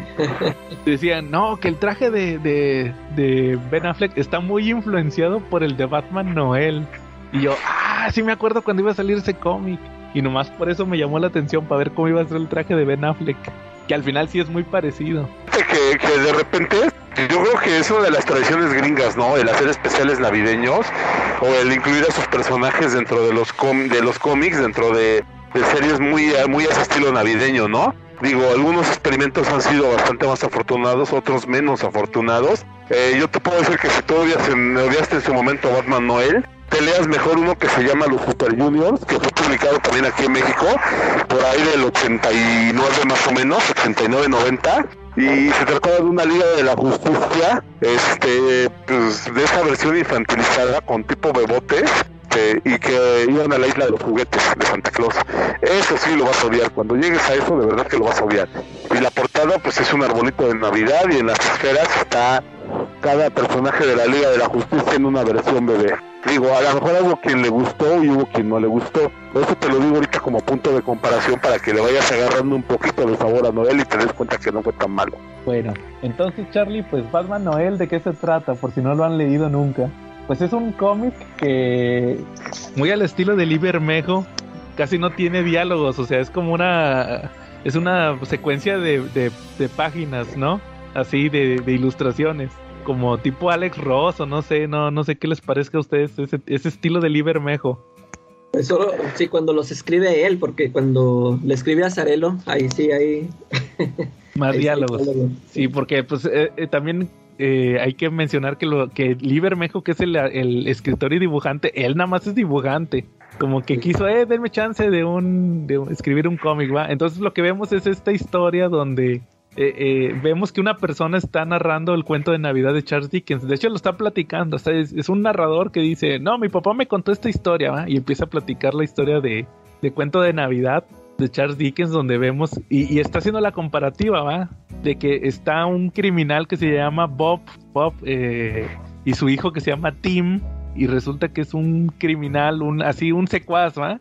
Que es un secuaz del, del Joker, del Guasón y resulta que ahí hacen la comparativa que él es este el, el, el que era el ayudante de Scrooge y luego llega Batman, o sea, Batman le toca eh, pues eh, perseguirlo va a este a este criminal, ¿no? el este que se llama Bob. Entonces resulta que él anda buscando al Joker y Batman ahí lo madrea. Y resulta que este, como les decía, este chavo tiene ahí un hijo y, y, nada, pues resulta que lo que le interesa ya a Batman es encontrar al Joker, ¿va? Y, y pues vemos que es, que es, que es muy pobre, ¿va? Este, este cuate, este criminal y el chavito pues también como que pues tiene que vivir con él y vemos cómo es la comparativa con los personajes de, del cuento de Navidad, ¿verdad? Entonces resulta que el Batman está como que enfermillo y hasta la clásica va, el Batman enfermo. Y pues se pone ahí a, a, hacer la investigación. En un punto se topa a Gordon y Gordon le dice que, oye, te, te, te anda buscando Catwoman. Y, y ahí ve a Catwoman que ella, ella viene siendo el, el fantasma de las navidades pasadas, ¿no? Y es que, a ver, pues yo la, la neta no estoy así bien familiarizado con el, con el cuento original. Así como decíamos ahorita, ¿no? De puro... Como que... parodias. Ándale, de haberlo visto en parodias. Ajá. Y este, fíjate que a mí el, el cómic eh, sí terminó por, este, me parecerme malo porque, ya ves lo que te había dicho, que a mí me aburre que lo, que esté este narrador, así como lo cuenta este Bermejo, ¿no? Que de que está un, o sea, alguien está contando esa historia y eso, eso me hartó, me, me aburrió. Pero, este, cómo te va presentando a los personajes, este, eso me mantuvo entretenido. Porque te digo, yo, de hecho dije, ah, pues esta va a ser esta historia navideña. Pero me gustó ese toque de que, eso de que primero que, creo que primero se le aparece Jason, ¿no? sí. Y luego ya ya va con Catwoman y con Gordon, no sé, este, con los demás. O sea, me gustó que salieran estos otros personajes. Este, pero pues sí, este, eh, eso sí me hartó la, la narración del, del cuate este. Y lo que se ve como texto, va como cómic en prosa. Sí, Fíjate que, que, o sea, se supone que en la historia original está este cuate Scrooge, que es un tacaño, y resulta que se le aparece primero su socio, el fantasma de su socio. Que, le, que, le dice que, oye, pues es que fíjate que yo obré mal y ahorita estoy pagando y te van a venir a buscar tres fantasmas. Entonces resulta que así, así como dice, se le aparece primero Robin o ve a Jason, porque Alfred sí le dice, va, de que, oiga, usted ya tuvo un compañero, va, y es, ah, porque Batman dice, va, de que no, que mira, o sea, fíjate cómo es un Batman culerón que dice, no, mira qué maldito, maldito criminal, y ese niño lo voy a espantar así para eh, que de puro miedo ya nunca quiera hacer un crimen en su vida, André, eso, eso se me hizo chido de que te manejan que eh, eh, sí, como que es reciente que lo que acaba de pasar con Jason, ¿no? Y que como que por eso andaba así, por eso Sí. anda con esa actitud. Y ya este ve, ve a Jason, pero así nomás ve como que una visión, ¿va? Eh, Ya eso, eso se supone que ya representó lo de que se le aparece el socio, ¿va? Y, se va a ver a Gordon y Gordon le dice, no, que Catwoman dijo que tiene una pista y ahí va, ahí va el Batman. Se supone que el primero que visita Scrooge es el fantasma de las navidades pasadas que le muestra cuando el vato no era joven, que tenía una novia y todo, una esposa, no me acuerdo. Y resulta que ahí cambió. Se supone que ahí ya se dio cuenta que, que era feliz él cuando era joven, pero que las circunstancias lo, lo hicieron cambiar, lo hicieron volverse el viejito avaro, ¿ah? Entonces la Catwoman en un punto sí le dice, ¿verdad? De que, oye, este, no, que ya, que, ah, porque va el Batman otra vez, ah, ¿dónde está el guasón? Y no sé qué, y este le dice, eh, antes te gustaba jugar conmigo, ¿va? Te gustaba hacerte loco, ¿va? Y andarme correteando, ¿va? Y también. Y, y te ponen de hecho una secuencia donde es la Catwoman de los 60, la que traía como vestido y que le está dando un latigazo al, al Jason o al Robin. eh, Y este, y, ya empieza a decir que va de que mientras la perseguía se empezaba a recordar eh, todos los villanos clásicos, va, todas sus, sus peleas con que donde andaba de compañero de Jason y todo con sus trajes más clásicos. Y se supone que esa viene siendo la representación del fantasma de las navidades pasadas. ¿Tú, tú cómo viste que hasta ahí el Noel? Bueno, de entrada, eh, la mejor parte es cómo dibuja Libre Bermejo a Catwoman. Ah, sí. De a entrada. ver, eh, eso sí te gusta, yo A eso sí me gustó. apenas iba- eso, Bueno, eso vas a decir que tampoco te gustó, Joe. No, eso sí me gustó. Sí, Sí, eso te iba a ¿a poco ni siquiera es. Es que, ¿saben cuál fue el problema? Que creo que yo nomás he visto a Lee Bermejo dibujar hombres. Ese fue el problema. Ah. no, No, y, te, y te digo que en, en la de Joker dibuja también al Harley Quinn acá muy sabrosón. Ah, órale. Y este, y el, ah, lo que mencionan justo cuando se, después de que se le aparece el fantasma de Jason, se hace mención de cuál es el cuál fue el impacto en, en Batman, ¿no? Este, de cómo se hizo mucho más oscuro y mucho más, como más cerrado, que es justo lo que le reclama a Catwoman, ¿no? Dice, antes eras diferente, antes, o sea, eh, justo lo que mencionas, antes te gustaba jugar, antes este, me perseguías, antes este, lo hacíamos eh, diferente, ¿no? Y ahora ya no. Entonces, este sí se nota esa evolución hacia, en teoría, hacia lo malo de Batman, ¿no? Cómo le afectó esa muerte. Sí, de, de hecho hasta en un punto le dice, hay, hay alguien más que tienes en tus pensamientos, o sea, le dice que está obsesionado con el guasón. Eh, exactamente. Y, y luego, pues en una parte se cae, andaba gargoleando y se cae. Y cae en el callejón del crimen y ahí tiene una regresión a, de- a la muerte de sus padres, va como que ahí Liber... ¿Se acuerdan que la otra vez platicamos, Calaca? De McFarlane, que no, que McFarlane Ah, nada más sí, quería el hacer el, origen. el origen de Spider-Man. Aquí, pues, Bermejo, voy a hacer el origen de Batman Eh, y pone ahí la muerte de los padres. Y, y, y ahí ya el relato, o sea, mientras pasaba todo esto de Catwoman, les digo, estaba el relato del, del cuate que está contando el cuento de Navidad, de lo del fantasma de las Navidades pasadas. Y, de ahí se va a las Navidades presentes, que, que en el relato original es un personaje así. a- a mí siempre me ha parecido que era como un Santa Claus, el de las Navidades presentes. O sea, te lo, te lo, te ponen que es un así como regordete, barbudo. Es como un Santa Claus de los 1800, Calaca, en el relato original. Así, muy parecido a Santa Claus. Este, y ahí pues te ponen, va, de que llegó a él, su sola presencia inspiraba, va, o sea, representaba esperanza, va, imponía, va. Y pues, ¿quién era? ¿Quién más podía ser? Era, era, era Superman, llega Superman, sí, hasta le dice- ponen así como si brillara. Ándale, así bien angelical, ¿va? Llega y dice, oye, ¿estás bien? Vine a ver cómo estabas y no sé qué. Y, ah, quítate, no sé qué, va. Y se lo lleva volando y, y van a ver al... a- se supone que en el cuento original, el de las navidades presentes, lo que hace es que se lleva al, a Scrooge a ver cómo viven la gente de su entorno. Por ejemplo, va a ver a, a su, a su empleado que tenía el niño enfermo, va al pequeño Tim, y aquí la equivalencia es que va, Superman se lo lleva volando a que vea al. le dice, ¿sabes qué? Vamos a ir a ver a mi carnada, porque decía que era su carnada, o sea, así, así, así trataba al, al criminal, a este, a este secuaz del Joker. Y ahí están viendo, va, de que pues que no tienen nada, están bien pobres, y como quiera, pues trató de, de pasar la Navidad ahí con el, con el hijo. De de hecho, el hijo nada más le regaló un, un dibujo de Batman Y, y están platicando de eso, va, de hecho le dice lo mismo el, el Superman, de que, oye, si sabes que, que si le pasa algo a este, el pobre niño, le van a mandar a un orfanato y no sé qué, ¿va? o sea, como que sí le trata de, de persuadir y Batman sigue necio, ¿va? De que no, que este niño, que no sé qué, que miren cómo, cómo este, es mejor que, que ahorita se componga, no sé qué, o sea, lo ves muy oscuro, ¿eh? Que es lo que también le había reclamado Alfred, ¿no? Exacto, sí, le dijo lo mismo. Cueva, ¿no? Le dice lo mismo. Exacto. Y, de ahí se lo lleva volando otra vez y Superman como que hace la comparativa de, de usando la visión de rayos eh, eh, X, empieza a ver cómo la gente vive la Navidad, va, de que hay gente pobre y hay gente que tiene más cosas, pero que todos están ahí pasando la Navidad. Y hasta incluso un policía ahí está con Gordon. Gordon lo invitó porque se iba, iba a estar patrullando ahí el, el oficial y le dice, no, mira, ¿cómo iba a dejar que te la pasara solo? Aquí pásatela con mi esposa y conmigo.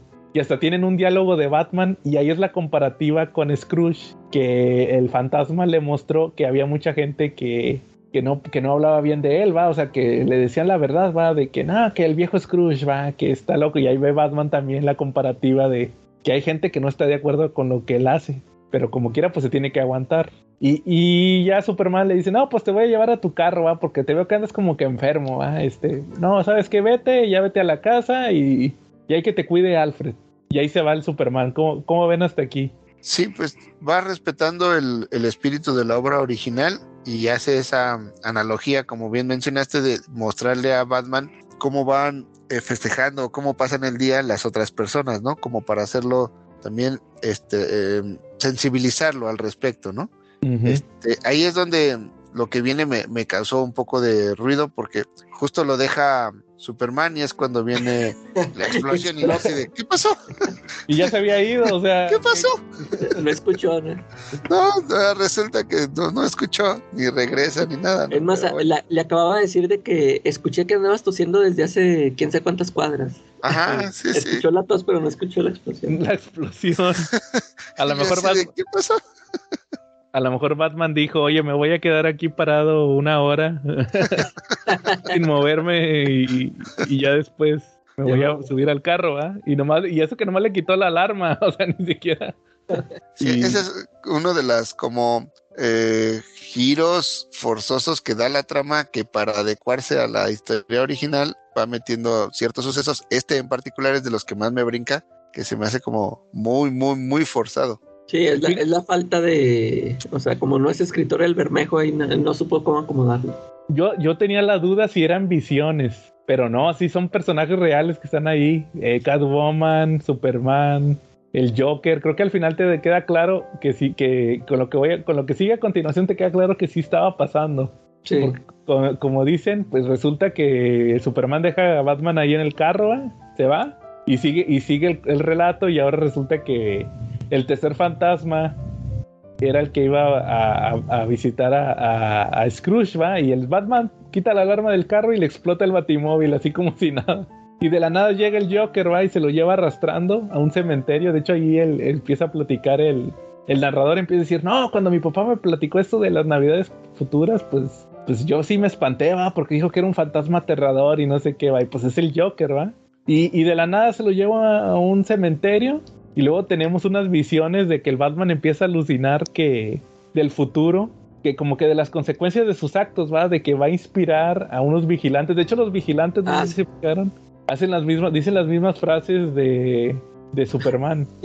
De, por ejemplo, Superman sí le dijo a, a Alfred que, oiga, ¿qué va a pasar si, si se muere, el, si matan al, al, al, ayudante del... No me acuerdo si se lo dice a Alfred o a Superman, de que qué iba a pasar si se, si se moría el, el secuaz. Va, ah, no fue Superman porque Superman le dijo, oye, como que no es buena idea usar de carnada a seres humanos, ¿va? A un niño como ser, como, como carnada. Y dice el Batman, bueno, por lo menos bajaría la población, algo así dice.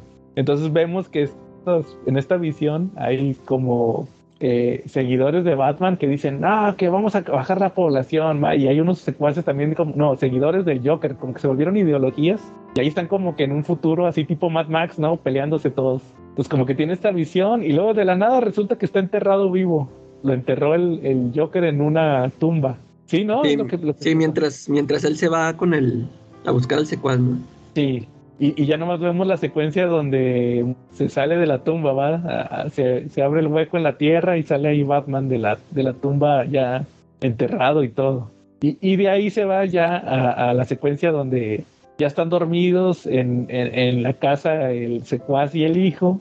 Llega este el guasón y el chavito se emociona, va, dice, ah, este ahí viene eh, Santa Claus eres tú, y, y el Joker, jo, jo, jo, jo, jo, y nada, pues es el Joker, va. Y, y quiere al. De hecho, siempre lo dijeron desde, lo dijeron desde el principio: el, guasón va a venir por ti por el dinero, va, porque cuando, con- cuando conoció Batman al secuaz, perdió el dinero que era del guasón y no se lo entregó y le tuvo miedo a Batman. Entonces, como que se trata de defender el, el secuaz del guasón, ya se lo va a madrear. Llega Batman, rompe la ventana y, y este, el secuaz alcanza a agarrar una pistola y, y le va a disparar al guasón y al final el Batman le dice, no, de- demuéstrale a tu hijo que eres una buena persona.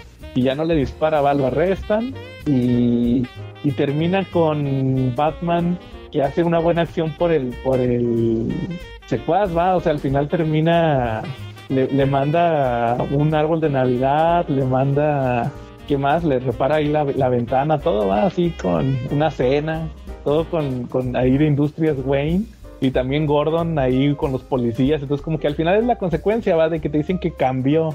No, no sé qué les pareció a ustedes esta parte final de- del Batman Noel. Fíjate que a mí este, me gustó esa parte cuando Batman le dice al, al secuaz de que no lo mate, que no mate al Joker, que, que sea un héroe. Este, ¿sí se acuerdan la vez que tuvimos esa discusión de que si Batman debería de matar? Que yo estaba así de que, ah, que ya me maten, al cabo es el Joker.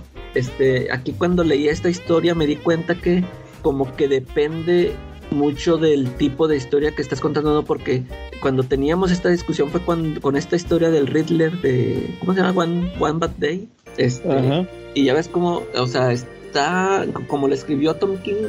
O sea, es una historia muy oscura donde pues, el, el Riddler es un asesino a sangre fría. Y, y entonces, como que el- por el tipo de historia, yo sentí que era muy natural de que, que me pareciera muy factible que el Batman matara, ¿no? O sea, que, que ah, terminara por matar al, al Riddler para, para poder detenerlo.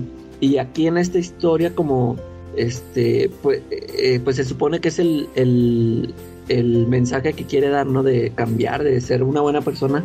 Me gustó mucho esa actitud de Batman, ¿no? De, de decirle al cuate, o sea, no, no lo mates, o sea, yo muchas veces lo he podido matar, pero no, no lo he hecho porque pues no, o sea, no somos unas malas personas. Y, y este, esta cuestión de que ya pues agarra la onda con el, con el secuaz, de que sí, o sea, no lo va a, a refundir, que por él, él decía, ¿no? De que no, pues por mí que se vaya a la cárcel, es, ya hizo mal, ni modo, esa ya se pregó. Este, termina por ayudarlo.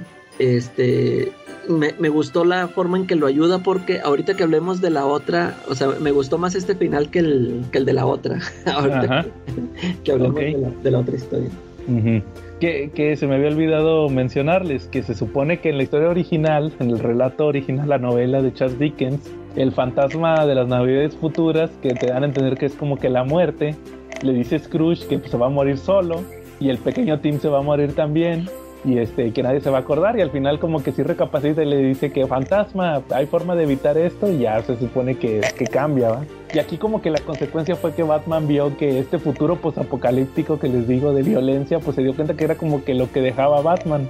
Eh, y en teoría por eso cambió. Ah y a Gordon lo metían al bote por haber sido su ayudante eso sí se me hizo bien gacho. Pues como que se dio cuenta que sus obras si seguía por el mal camino pues eso eran las consecuencias que iba a tener.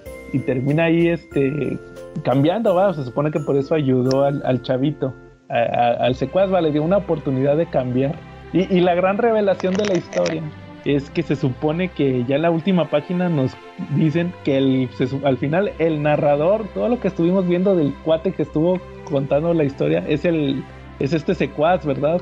Sí. Se la contó al hijo. Ya después de todo lo que pasó, ese día de Navidad estaba con el chavito y como que él fue el que le contó toda esta historia de- del cuento de Navidad. Ahí se lo platica al, al hijo, ¿va? Que, que ya me hace más sentido que lo estuviera platicando. sí. Porque pues era un, un pues era un criminal, va, o sea, yo creo que ni siquiera sabía que era una novela o algo así, va. A lo mejor estaba como nosotros, va, lo vio parodia. Eh, que de hecho, les voy a contar una anécdota. Me da mucha risa un diálogo que tiene casi al final que dice, el viejo, o sea, el, el, el cuate está hablando de su papá que fue el que le platicó la historia. Le dice, el viejo decía que le gustaba esta historia porque tenía un final feliz. Decía que en la vida real los finales felices son como los unicornios. Le pregunté si creía que era verdad o que solo era un cuento para dormir a los niños. E- eso último de que si era un cuento para dormir a los niños, me acordé mucho del episodio de Los Simpson cuando van en el tren. ¿No se acuerdan de ese episodio que son puras historias así de como leyendas americanas? Van en un tren con un vagabundo. Ah, sí. Y me acuerdo que les dice el vagabundo, este, a, que les voy a platicar la leyenda de Tom Sawyer y la lisa otra vez. Este, Tom Sawyer no es una leyenda, es, es, es una novela de Mark Twain. Así me acordé ahorita. que dice, no, que le pregunté al viejo si era un cuento para niños. Y digo, este no es un cuento, es una novela de Charles Dickens. Pero pues, el, te, te, o sea, como que se justifica que el criminal no sabía que era una novela. O sea, él lo escuchó así de más de, de boca en boca. Sí. Entonces, eh, ¿ustedes qué calificación le darían a, a esta historia de Noel? Yo, Yo le pondría un 7.5. Uh -huh. Este, y sobre todo, por como que sí sentí muy forzados algunas cosas para meterla dentro de la historia. Hay otras que sí me gustaron mucho. Uh -huh. Este, incluso el personaje del papá, este, del, del que era el secuaz del Joker, me parece bien perfilado. Este, porque incluso desde el principio, cuando está platicando él con su hijo, este, que le está enseñando el dibujo de Batman, este, que le dice que hay gente buena que a veces tiene que hacer cosas malas, ¿no? Uh -huh. Este, justo pensando en lo que él estaba, tenía que hacer en ese momento, que era estar trabajando con el Joker para sacar adelante al niño, ¿no? Sí. Este, y al final cuando lo cuenta entiendes esa parte de la redención, ¿no? Tanto de Batman como de este, de esta persona, que ambos tienen que evolucionar. Esa parte me gustó. El, el dibujo por, por momentos me gusta mucho. Este, y hay otras donde se me hace como, como muy cari cari caricaturizadas la, los rostros de repente. Uh -huh. Este, pero bueno, pues esa es mi calificación, un 7.5. ¿Tú, Calaca? Este, sí, yo también. Fíjate que yo también iba a dar como un 7. Es que sí, como que un 8 todavía no se lo. Como que no. Algo, algo le faltó. Por ejemplo, a mí también me gusta mucho el, el, dibujo, me gusta mucho.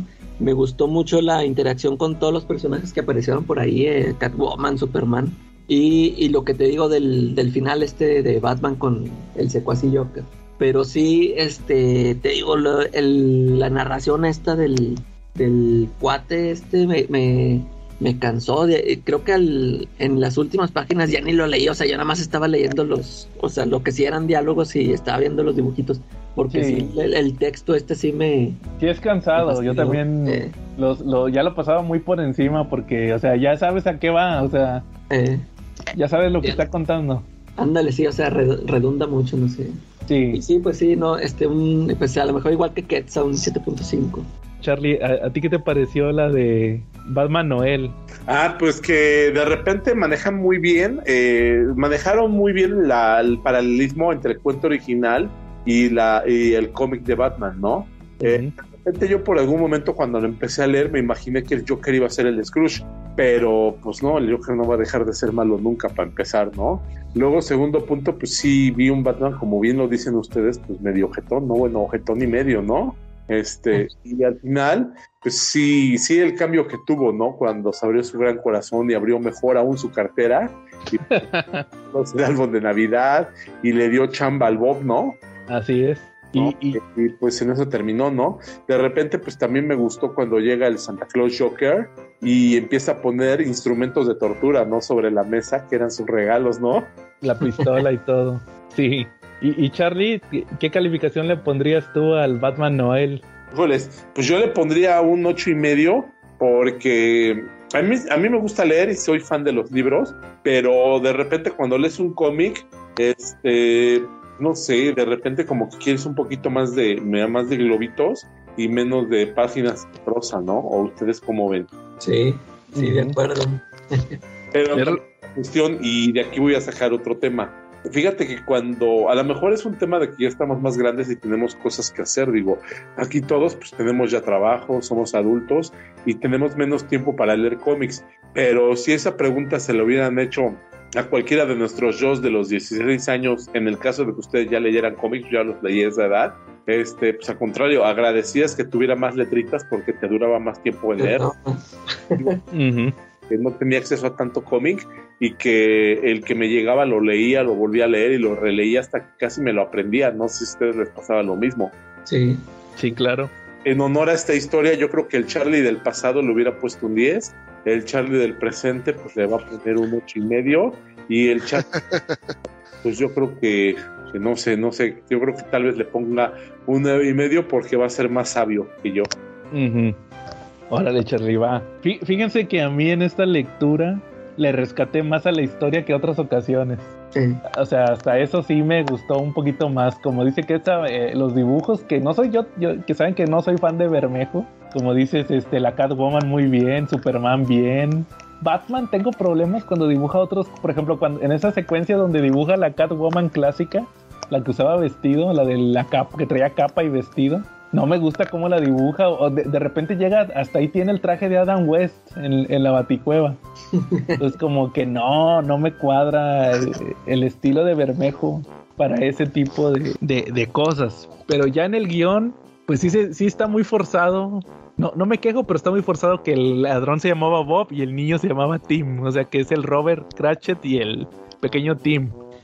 Y luego el que salga Catwoman, que sea el fantasma de las navidades pasadas, va, y que le quieran meter todo eso de que la equivalencia, va, de que le dice, oye, pero es que en el pasado jugábamos y no sé qué, o sea, estuvo bien. Luego el, el, el mejor de todos, el fantasma de las navidades presentes, va, pues el Superman, que les digo que me gusta mucho la comparativa de cómo describían al, o sea, o sea- son dos personajes completamente diferentes, pero los describes de la misma manera, va, de que imponía, va, era gigantesco, Sí. imponía, va, representaba esperanza, simplemente con, con su presencia, va, o sea, obviamente era Superman. Y hasta eso que el Joker fuera el de las navidades futuras, pues era obvio, ¿ah? Este, ya del tema de Batman como personaje, te digo, sí lo vi muy, muy, muy así, pues como sale, va, así bien, bien enojado, molesto, así, ya en las últimas consecuencias de haber perdido a, a- a- Robin, va, que ni siquiera si no- ni, ni nos dicen si es Jason, va, nomás dicen que es un Robin, pero todos asumimos que es el Jason. Y pues la resolución así de que tiene que, ya cambió y voy a ir a, voy a, ir a salvar al, al secuaz, que él, él desde el principio sabía eso, va, el, Jo- el Joker va a venir a buscar al secuaz. Y ya donde lo hace que cambia, va, que le dice, no, que sea un ejemplo para su hijo, hasta eso se lo rescato. Yo creo que yo sí le pondría un 8. Lo- pero antes yo lo tenía como con un 4. Entonces, fuera de eso, sí, este, hasta eso digo, no, no se me hace el lo mejor dibujo. tenías muy castigado. Sí, lo tenía muy castigado. Sí le rescato, o sea, le rescaté al dibujo, pero no tanto, y les rescaté, le res- eh, rescaté al guion, pero tampoco tanto. Entonces yo sí le daría un, igual que ustedes, 7.5 o a lo mejor un 8 por la moraleja que tuvo. ¿Cómo ven si pasamos a la, a la otra? ¿Sí, ¿Sí leíste el Ghost, Charlie? El otro, el de Team Sale.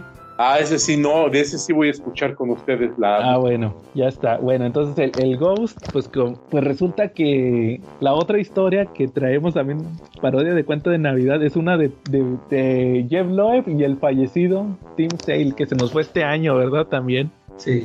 Es, es de las historias con las que ellos se lanzaron a la fama, ¿va? que hacían los especiales de Halloween de Batman. Y uno de ellos le pusieron Ghost. Y yo pienso que a, Tim, a, eh, perdón, a Jeff Loeb, pues como que no se rompió mucho la cabeza porque dijo, pues voy a contar una historia de Halloween basada en una historia de Navidad. Y no, no les pareció eso. ya ves que eh, es mucho dado a, hacer eso. Ya ves que en El Padrino y Long Halloween. Ah, sí. A lo mejor vio la de los picapiedra. y digo, voy a hacer una de Batman de cuento de Navidad. Y pues se avienta esta historia de Ghost, que es una historia donde vemos justamente a, a este Batman. Que no, no, eh, a mí lo que me gustó es que se nota que es un Batman novato, ¿verdad? Que va empezando Sí. ahí en, en Ciudad Gótica y nos muestran que está en una como en un evento de caridad, ¿no? Pre- previo a Halloween. Está ahí con Lucius Fox. De hecho, de hecho, como que ahí se reencuentra con Lucius Fox porque sí le dice, oh, Bruce, tantos años, ¿va? Oye, que tengo. Por cierto, este, yo cuando, yo cuando lo estaba leyendo, yo no lo había leído esta historia. Ajá. Y ya ves esto que hemos comentado cu- cuando hablamos de Long Halloween, que dijimos de todos los elementos que, que tomó Christopher Nolan para su película. Aquí también sentí eh, ese- esa escena cu- cuando están en la fiesta, en la, este, yo sentí que fue la, como que de, esa la tomó ahí Nolan también para hacer cuando llega el Joker ahí a la, a la fiesta, que hasta también están comiendo camarones. Me, me acuerdo Ah, que, sí. o sea, vi que están comiendo camarones y luego, luego me recordó esa escena. Y eso de que lo avienta por la ventana a Bruce. O sea, Oye, sí es cierto, lo para como que sí sentí, dije, ah, como que esa escena también de aquí la sacó el, el Nolan. Y lo mismo de Lucius Fox. Yo, por ejemplo, pues yo, yo no lo conocía el personaje ese. Este, cu- cuando lo vi en las películas de Nolan, yo ni cuenta que sí, sí existían los cómics. Y, y este, pues a lo mejor también, como leyó estas historias, el Nolan a lo mejor también de aquí lo tomó, ¿no? De, de que pues vamos a meter también este, este personaje. Sí, yo creo que, que de ahí se inspiró, porque de hecho no sale ni en Long Halloween ni en ni en otra, nomás sale aquí. Ah, nomás sale ahí. Va, llega el pingüino a hacer el asalto, están Lu- Lucius Fox y, y Batman y Bruce, y hace un asalto el pingüino, entonces ahí va, ahí va Bruce a, a detenerlo. Y ahí tiene una secuencia, como dices, muy parecida a la de Dark Knight cuando se avienta del edificio. Ya termina llegando a, a la mansión, todo madreado también, como quiera, va. Y, y de hecho le dice al Alfred de que "Ah, es que me comí un camarón. de ahí va intoxicado. de- Va intoxicado, trae indigestión el pobre y ya se va a la cama. Que de hecho Scrooge en, en el cuento original también él decía que él, él decía que las visiones eran porque se había comido algo en, en mal estado. Una avena, creo que una avena, algo así. Total que ahí ya llega el, el, el equivalente del socio que llega a advertirlo, oye, pero aquí es el papá, es el Thomas Wayne. Y dice que Bruce, que yo dediqué mi, mi vida a la obsesión de ser un médico. Y luego todavía le dice Bruce, no, este, papá, pero tú era tu trabajo y tú protegías a la gente. Va, como que lo tiene muy idealizado el Bruce grande al papá. Y, y le dice, no, hijo, pero eh, tú esta obsesión que tienes con Batman tienes que en- entender o si no te, te va a consumir. Y, y de ahí aparece el primer fantasma, que aquí el primer fantasma es Poison Ivy. Es el de las navidades pasadas. Y llega y le dice, fíjate, me llama mucho la atención que le dice, co- ¿cómo le dice mi, mi amor o algo así? Mi amante, my lover. Nos volvemos a ver. Se me hace que esto pasó después de Long Halloween. Porque ya ven que lo tuvo hipnotizado para que firmara los papeles de Carmine Falcone. ¿Sí se acuerdan? Pero, pero sí, sí se supone que sí salió primero esta historia, ¿no? Que el- Salió primero, pero es que el problema de estas historias es que están campechaneadas en... Unas pasan antes, otras pasan después. eh, como que así diseñaron el Long Halloween, de que, de, de- saben que ya tenemos estas historias, las vamos así meter como que, que unas pasen antes, otras pasen después, también la de Bárbara Gordon, y hay otra de, hay otra de, ah, pues la de Bárbara Gordon pasa que, que, que no le gustaba al Bruce el, ¿cómo se llama? Eh, la de Alicia en el País de las Maravillas, y esa sale en, en Long Halloween, entonces como, como que sí están así como que entremezcladas. Total que llega Poison Ivy y le dice justo que es un fantasma, ¿va? Le dice, ¿cómo te escapaste de Arkham? dice, no, yo soy un fantasma, nada más que la verdadera Poison Ivy está allá este, en, en Arkham, ¿va? Y, y total que lo lleva al pasado, allá a la misma mansión, y vemos cómo Bruce se emocionaba en Halloween. De hecho, va disfrazado del zorro, no sé si lo vieron. eh, Sí. Y le dice que, que ya está bien emocionado porque ahí va a venir el papá. Y luego le dice la, la mamá, no, pues fíjate que tu papá me acaba de marcar y dice que no va a alcanzar a llegar. Oye, Bruce, pero ¿por qué no le hablas a tus amiguitos? Y luego ya el Batman dice, ah, es que ya no sabe. Y ya le dice, no, es que yo no tengo amigos en la escuela. Entonces de ahí se pasa a otro recuerdo, que fue cuando conoció a Lucius Fox. Resulta que ella andaba en, en Francia y casualmente ahí andaba Bruce entrenando, va, de, ese- de esas, de cuando Bruce estaba preparando para ser Batman. Y a, Lucius lo asaltan unos ahí delincuentes y, y Bruce lo salva. Le devuelve una medallita que tenía este Lucius Fox que era muy importante para él. De hecho, también se le quitó el pingüino. Y ya le dice, no, ten, ya me voy. Y le dice, no, perdón, oye, dame chance de, de pagarte tu desayuno, ¿no? Tu comida. Y ya le dice, ya se ponen a platicar, le dice, entonces tú eres Bruce Wayne, el Bruce Wayne de allá de Ciudad Gótica. Y le dice, sí. Oye, pero ¿cómo ves? Mira, yo tengo estas ideas y tú, lo, lo que, lo mismo que le estuvo diciendo al principio del cómic, va en la fiesta. sí. Que yo tengo estas ideas y pues con el dinero de tu familia podemos hacer eso. Y él dice, no, yo, mira, no me interesa. Y todavía le dice, pero ¿cómo? ¿Cómo vas a dejar pasar esa oportunidad? Y ya otra vez interviene Batman y le dice, no, es que Lucius no sabía pues él no tiene ni idea de la promesa que yo le hice a mis padres, ¿va? De, de, proteger a los, de regresar a Ciudad Gótica y a proteger. A, a los inocentes de los criminales. Y pues de ahí ya termina, se, se despierta el, el Bruce ya después de haber pasado esto y dice, no, pues fue, ah, seguramente fue el camarón, ando intoxicado. De hecho, este menciona que tiene fiebre. Se va al baño y menciona ahí que tiene fiebre. Y empieza a escuchar así unas risas. Se baja a la, que es la sala, ¿no? Donde tienen la chimenea ahí en la mansión. Y llega el fantasma de las navidades presentes, que es el Joker. o sea, pasamos de Superman a Joker. y lo que hace aquí, fíjate que, que, ese, ese es el problema que yo le veo a este cómic. Hubo mucho desarrollo del, del pasado y del presente es nulo porque nomás le, se lo lleva el fantasma a la entrada de la mansión para que vea que los niños no van a pedir dulces ahí a, a la mansión porque le tienen miedo. Y le dice hasta le dice el Joker que tú y yo somos iguales porque los, a, los, a los dos nos tienen miedo. Y ya de ahí, o sea, fueron como cuatro páginas nada más donde estuvo, les digo, como que estuvo muy apresurado. Lo del Joker ya no tuvo desarrollo de, del Bruce del presente. Sí, hasta y, duró muy poquito, ¿no? Sí, y ya de ahí de volada se pasa al, futuro, que le dice que ahí va a venir el, ¿sabes qué? Ahí va a venir el, fantasma de las navidades futuras. Y, le dice, créeme, es un asesino. Y ya llega, va, eh, con túnica y todo. Y se lo lleva al futuro y ven que ya la mansión está toda pues toda así en ruinas, está Alfred en el cementerio y le dice que, eh, que ¿por qué está Alfred en el cementerio? No sé qué, y luego ya ve ahí que está la tumba, una tumba toda triste y dice, pues aquí está la tumba de mis papás y ve la tumba de, su, se supone que ve su propia tumba, ya toda vieja, ya así, nada que ver con la de sus papás que están así todas cuidadas y se espanta, va, y le dice que que le dice al fantasma, fantasma, ¿qué, ¿qué, hice yo para que me olvidaran así, va? Y le quita la túnica al fantasma o el fantasma se baja la... O sea, se la quita el fantasma y pues resulta que es una calavera, es una calaca con máscara de Batman. Se supone que como que le da a entender que Batman es el... La muerte, ¿va? O sea, le de hecho ahí lo dice el Bruce, que dice que, que eso es lo que mi padre me trató de advertir, que que todo el bien que hace Batman no me deja nada a mí.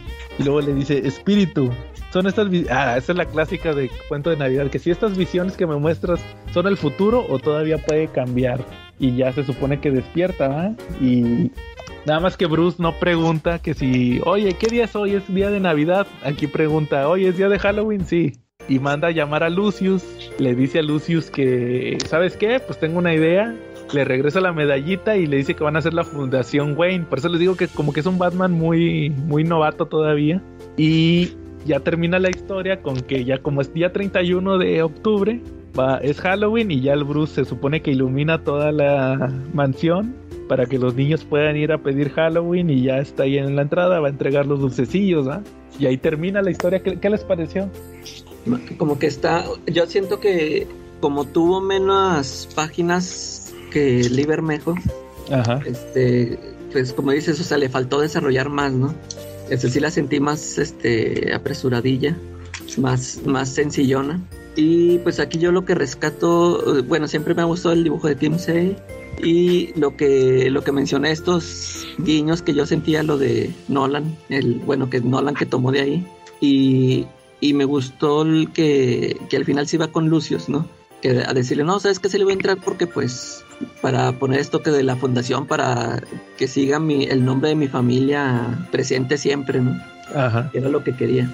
Este, nada más al final lo que, o sea, no me gustó que cuando despierta del cuando se levanta de la cama se levanta así muy positivo, así, ahí lo sentí así muy de que nunca había visto a Bruce así, ¿no?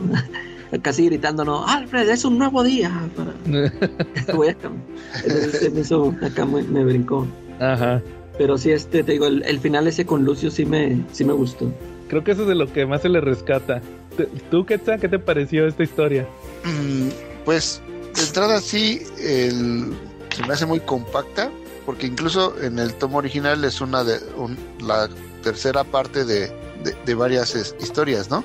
Uh -huh. Entonces sí es una, una extensión muy pequeña en relación a la historia o a cualquier otra. Es una historia muy corta y, es, y sí siento que hay falta de desarrollo en varias cosas. Fíjate que yo no soy tan fan del dibujo de Team Sale, siempre se me hizo como muy básico. Este, me gusta como el diseño de los personajes, pero no me gusta mucho el dibujo en sí, las caras, y eso se me hacen demasiado, siempre se me hicieron demasiado caricaturizadas, ¿no? Este, pero se disfruta el, el- en este tomo en particular. Este, yo le pondría un 7. Eh, primero por la extensión, segundo pues es un tema ya ahí medio, como ya dijimos, muy trillado de, de el- el- la parodia o homenaje a, a Cuento de Navidad. Y sí, de lo que también rescato es justamente la como la, la moraleja de, de hacer entender que Bruce Wayne también puede ser tan importante como lo es Batman, ¿no? Este y, y que justo es el Lucius Fox quien le hace entender esta parte, ¿no? Digo, todo, todo, toda la historia es este lo, lo que lo lleva a tomar la decisión, pero sí parte importante es Lucius Fox, que también creo que a veces se nos olvida que es uno de los personajes de apoyo más importantes para Batman, ¿no? Es correcto. Fíjense que yo le rescato a esta historia. Por ejemplo, de plano, el, principio que vemos este Bruce muy enfocado en su, en su misión, que le dice a, a Lucius lo mismo, ¿va? de que no, este, yo estoy acostumbrado a dejar pasar las, las oportunidades, porque le dice, no, que mira, tengo una oportunidad de negocios. Dice, no, no te preocupes, yo estoy, estoy acostumbrado a dejarlas pasar. Y luego todo esto de que, como dices, que estaba intoxicado, y luego las visiones, obviamente como, como dec- decimos, es que es una historia muy compacta, ¿va? porque se supone que era un especial de Halloween. Pero sí como que le da mucho, muchas páginas a lo del pingüino, le da muchas páginas a lo de Poison Ivy. Como que se enfoca mucho en eso, ¿va? En la niñez del Bruce. Pero luego resulta, o sea, es que, es que me, me da el choque de que diga, es que, eh, que, él, que él diga, es que yo sabía que mi papá era más importante su trabajo porque salvaba vidas, ¿va? Entonces, pues entonces no tendría por qué tener esos traumas y ya sabía, o sea, si con la edad ya se puso en los zapatos del papá.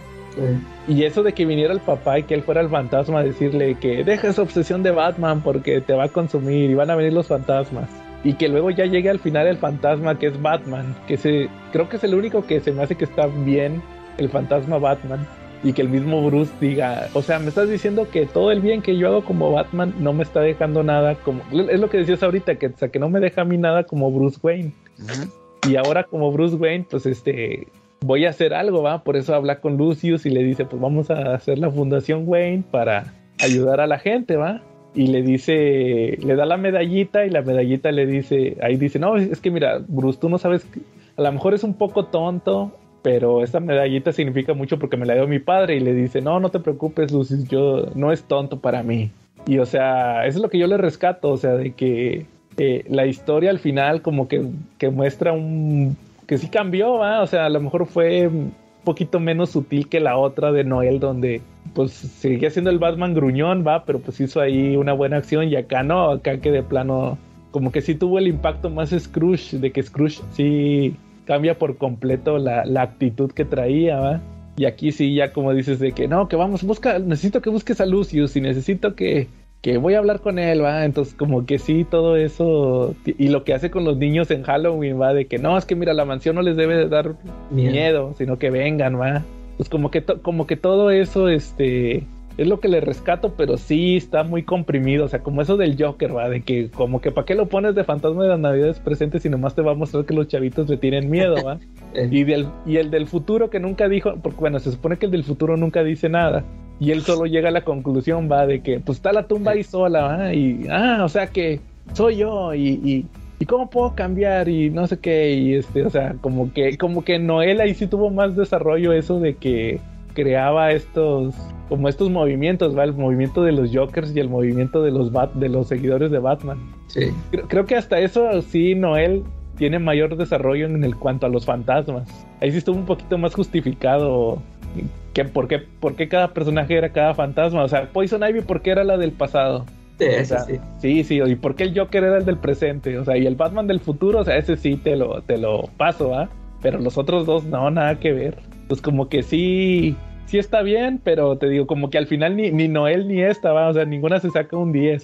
Sí, al- Yo creo que le- hasta eso yo sí le daría también otro 8, ma- pero más que el 8 que le di al, al Noel, ¿va? Ah, O sea, ¿te gustó más esta? Esta me gustó más, Ok. pero sí se nota que la del Noel está más desarrollada, o sea, es que también comparas la, como lo que tú dijiste del número de páginas, Sí. pero pues Team Sale es Team Sale, ¿va? Y, y Lois, ¿cómo ven? Muy bien. ¿Qué, qué te pareció, Charlie, la recomendación? ¿No se te antojó leerlas? Sí, la neta sí, eh, y déjame te digo que sí soy un poquito fan del Team Bells, pero no así como que demasiado, ¿no? De Team Cells, como que no es algo que me agrade tanto por el tema que mismo que, que dijo Quetzal, pero ya que lo dijeron, pues le pienso dar una oportunidad, ¿no? Digo, ahorita Sí. estas fechas y siempre es padre empaparse de cómics navideños, ¿no? Oye, y se lo puedes comprar a Marshall, ahí lo tiene en la venta.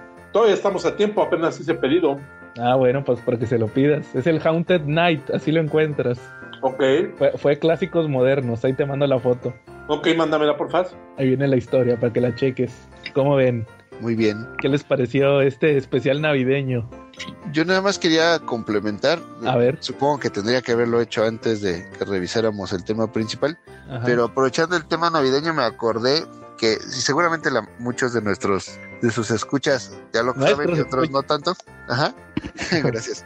Este de que Santa Claus es un mutante este voy a poner entre comillas real en el universo de Marvel, ¿no? Y este estaba buscando como parte de esa información y resulta que mm, en el Marvel Holiday Special número uno que fue publicado en el 91, sale una historia por primera vez de, de Santa Claus. Igual que lo que platicamos ahorita del Haunted Night, este, son, creo que son dos, cuatro, seis, ocho historias este, navideñas en, en ese especial. Y la primera de ellas es que los mutantes están armando su árbol de Navidad y toda la cosa cuando de repente eh, Cerebro, el detector de mutantes, les dicen que ha encontrado al mutante más po- poderoso jamás registrado, ¿no? Y dicen, no, pues hay que ir a ver, este, hay que echar ojo para ver si es amigo o enemigo. Y ahí se lanzan, este, porque está en el Rockefeller Center. Y resulta que también los de eh, algunos elementos de la hermandad de mutantes malvados, este, también fueron a, a buscarlo, ¿no?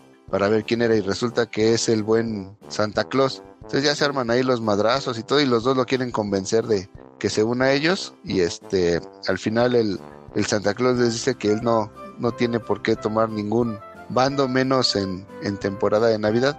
Este, y los desaparece a todos y este, les hace olvidar y ya se ponen, le- hay una nevada y se ponen a disfrutar ahí los mutantes y a, y este, a patinar y todo. Se les olvidó lo que había pasado, igual a los malos, ¿no? Y este, y esa es la primera aparición de, de Santa Claus, que en teoría es el, o al menos ahí lo dicen, es, es el mutante más poderoso jamás registrado. Hay otras historias de él, este, pero esta es la primera, en 1991 en Marvel. Ah, órale. Oye, pero eso contradice un poquito lo que dicen después Morrison, porque Morrison decía que Jesucristo también había sido mutante. Ujú. Órale. Sí, sí, sí. Y es un poquito más. Pero este es del 91, Charlie. Habrá que ver cuándo Morrison lo dijo. Ah, Y aparte, del 98, 98, 99. ajá. Sí. Órale. Todos han aparecido los cómics de Lobo, incluso una vez. Lo contrató para matar a Santa Claus, ¿te acuerdas, Calaca? Sí, es un clásico navideño. El, pa- el, para- para- el qué? Paramilitar y Christmas. Ese lo platicamos el otro año, el- nuestro programa del próximo año. Que también Muy está muy bueno. Y las secuelas y todo. Anótalo, Calaca, anótalo. Ya- ya- y acuérdate que hay que poner también ahí el de Santa Claus contra los Illuminati de Marvel. Órale. Oigan, ¿y saben cuál también? Antes de que se me olvide, hay otra, hay otra versión de cuento de Navidad. El fantasma, el de la máscara del fantasma. De hecho, sí le, Ah, sí, sí. de hecho, por eso le ponen el fantasma. De hecho, el guasón lo dice, ¿va? Eh, Él, él le pone que era el asesino nomás enmascarado, ¿va? Y luego le dice, mira, ahí en la película dice, yo le puse el fantasma porque me recuerda al fantasma de las navidades futuras. Va, entonces por eso le puso a la Andrea, le puso ahí el, el fantasma. Que todavía, ¿se acuerdan que salió hace poquito en el Batman Catwoman? Ahí lo revivió Tom, Tom King. sí. Pues ahí estuvo saliendo. Va muy bien. Entonces, pues este fue nuestro episodio, nuestro último episodio del año, ¿verdad? Ya no, nos vamos de vacaciones. Nos vamos de próximo- Y regresamos con las calacas de oro, Quetzal, para que vengas. A eso. Planes editoriales de Panini, ¿no? Ah, sí, pues este- este, ah, como dos días antes de que grabemos va a estar el... El live No el anuncio. anunciado. Para que... Oigan, para... Hay que... ah, De una vez les digo, para que hagan cara de sorpresa cuando anuncien el hardcover de Civil War. pues ahí para que vamos a fingir la sorpresa. No puede ser lo que siempre quise, ¿va? Un hardcover de Civil War. Lo que Este, nadie tiene en su casa. Ándale, exactamente. Y pues, Quetzal, para que vengas y te traigas tu discurso por si las, por si las moscas, ¿eh? Ah, sí, igual. Una, Si hay, si hay sorpresa y gano. Sí. Porque acuérdate que estás nominado en el premio Totis al mejor invitado del año. Eh, sí, eh, ahí ando, ahí ando. Entonces ahí para que te traigas tu discurso por si las moscas, ¿ah? Tu discurso de aceptación. Muy bien. Entonces, pues sí, eh, entonces ahí nos vemos hasta el próximo año. Igual también para desearles felices fiestas a todos los escuchas. Y que no los vamos a dejar, ¿verdad? Sin nada, porque vamos a te- les había comentado que voy a dejar dos especiales ahí de soliloquio para el 25 y el 31. Ahí para que los chequen, como ven. Órale. Está ¿Al- bueno. ¿Algo más que, que quieran agregar? Charlie, Este, no, pues feliz Navidad a todos nuestros escuchas, ¿no? En los 11 países que nos siguen. los hobbits, Ay, que nunca mienten. ándale. Los hobbits que celebran. La Navidad, celebra la Navidad. Ah, bueno, entonces ahí, entonces sí, ahí feliz Navidad a todos los hobbits y a todos los Power Rangers. Sí, pásensela chido. Va, muy bien. Entonces, si no estuvimos, si no hay nada más, perdón, estuvimos Joe Magoo Charlie Noel. La calaca Scrooge. y, Y Quetzal, el, el Clos. y nos vemos la próxima semana. Ah, no, no, no, la próxima semana no. La costumbre. Bueno, a mí sí me van a escuchar la próxima semana, pero nos vemos en un mes.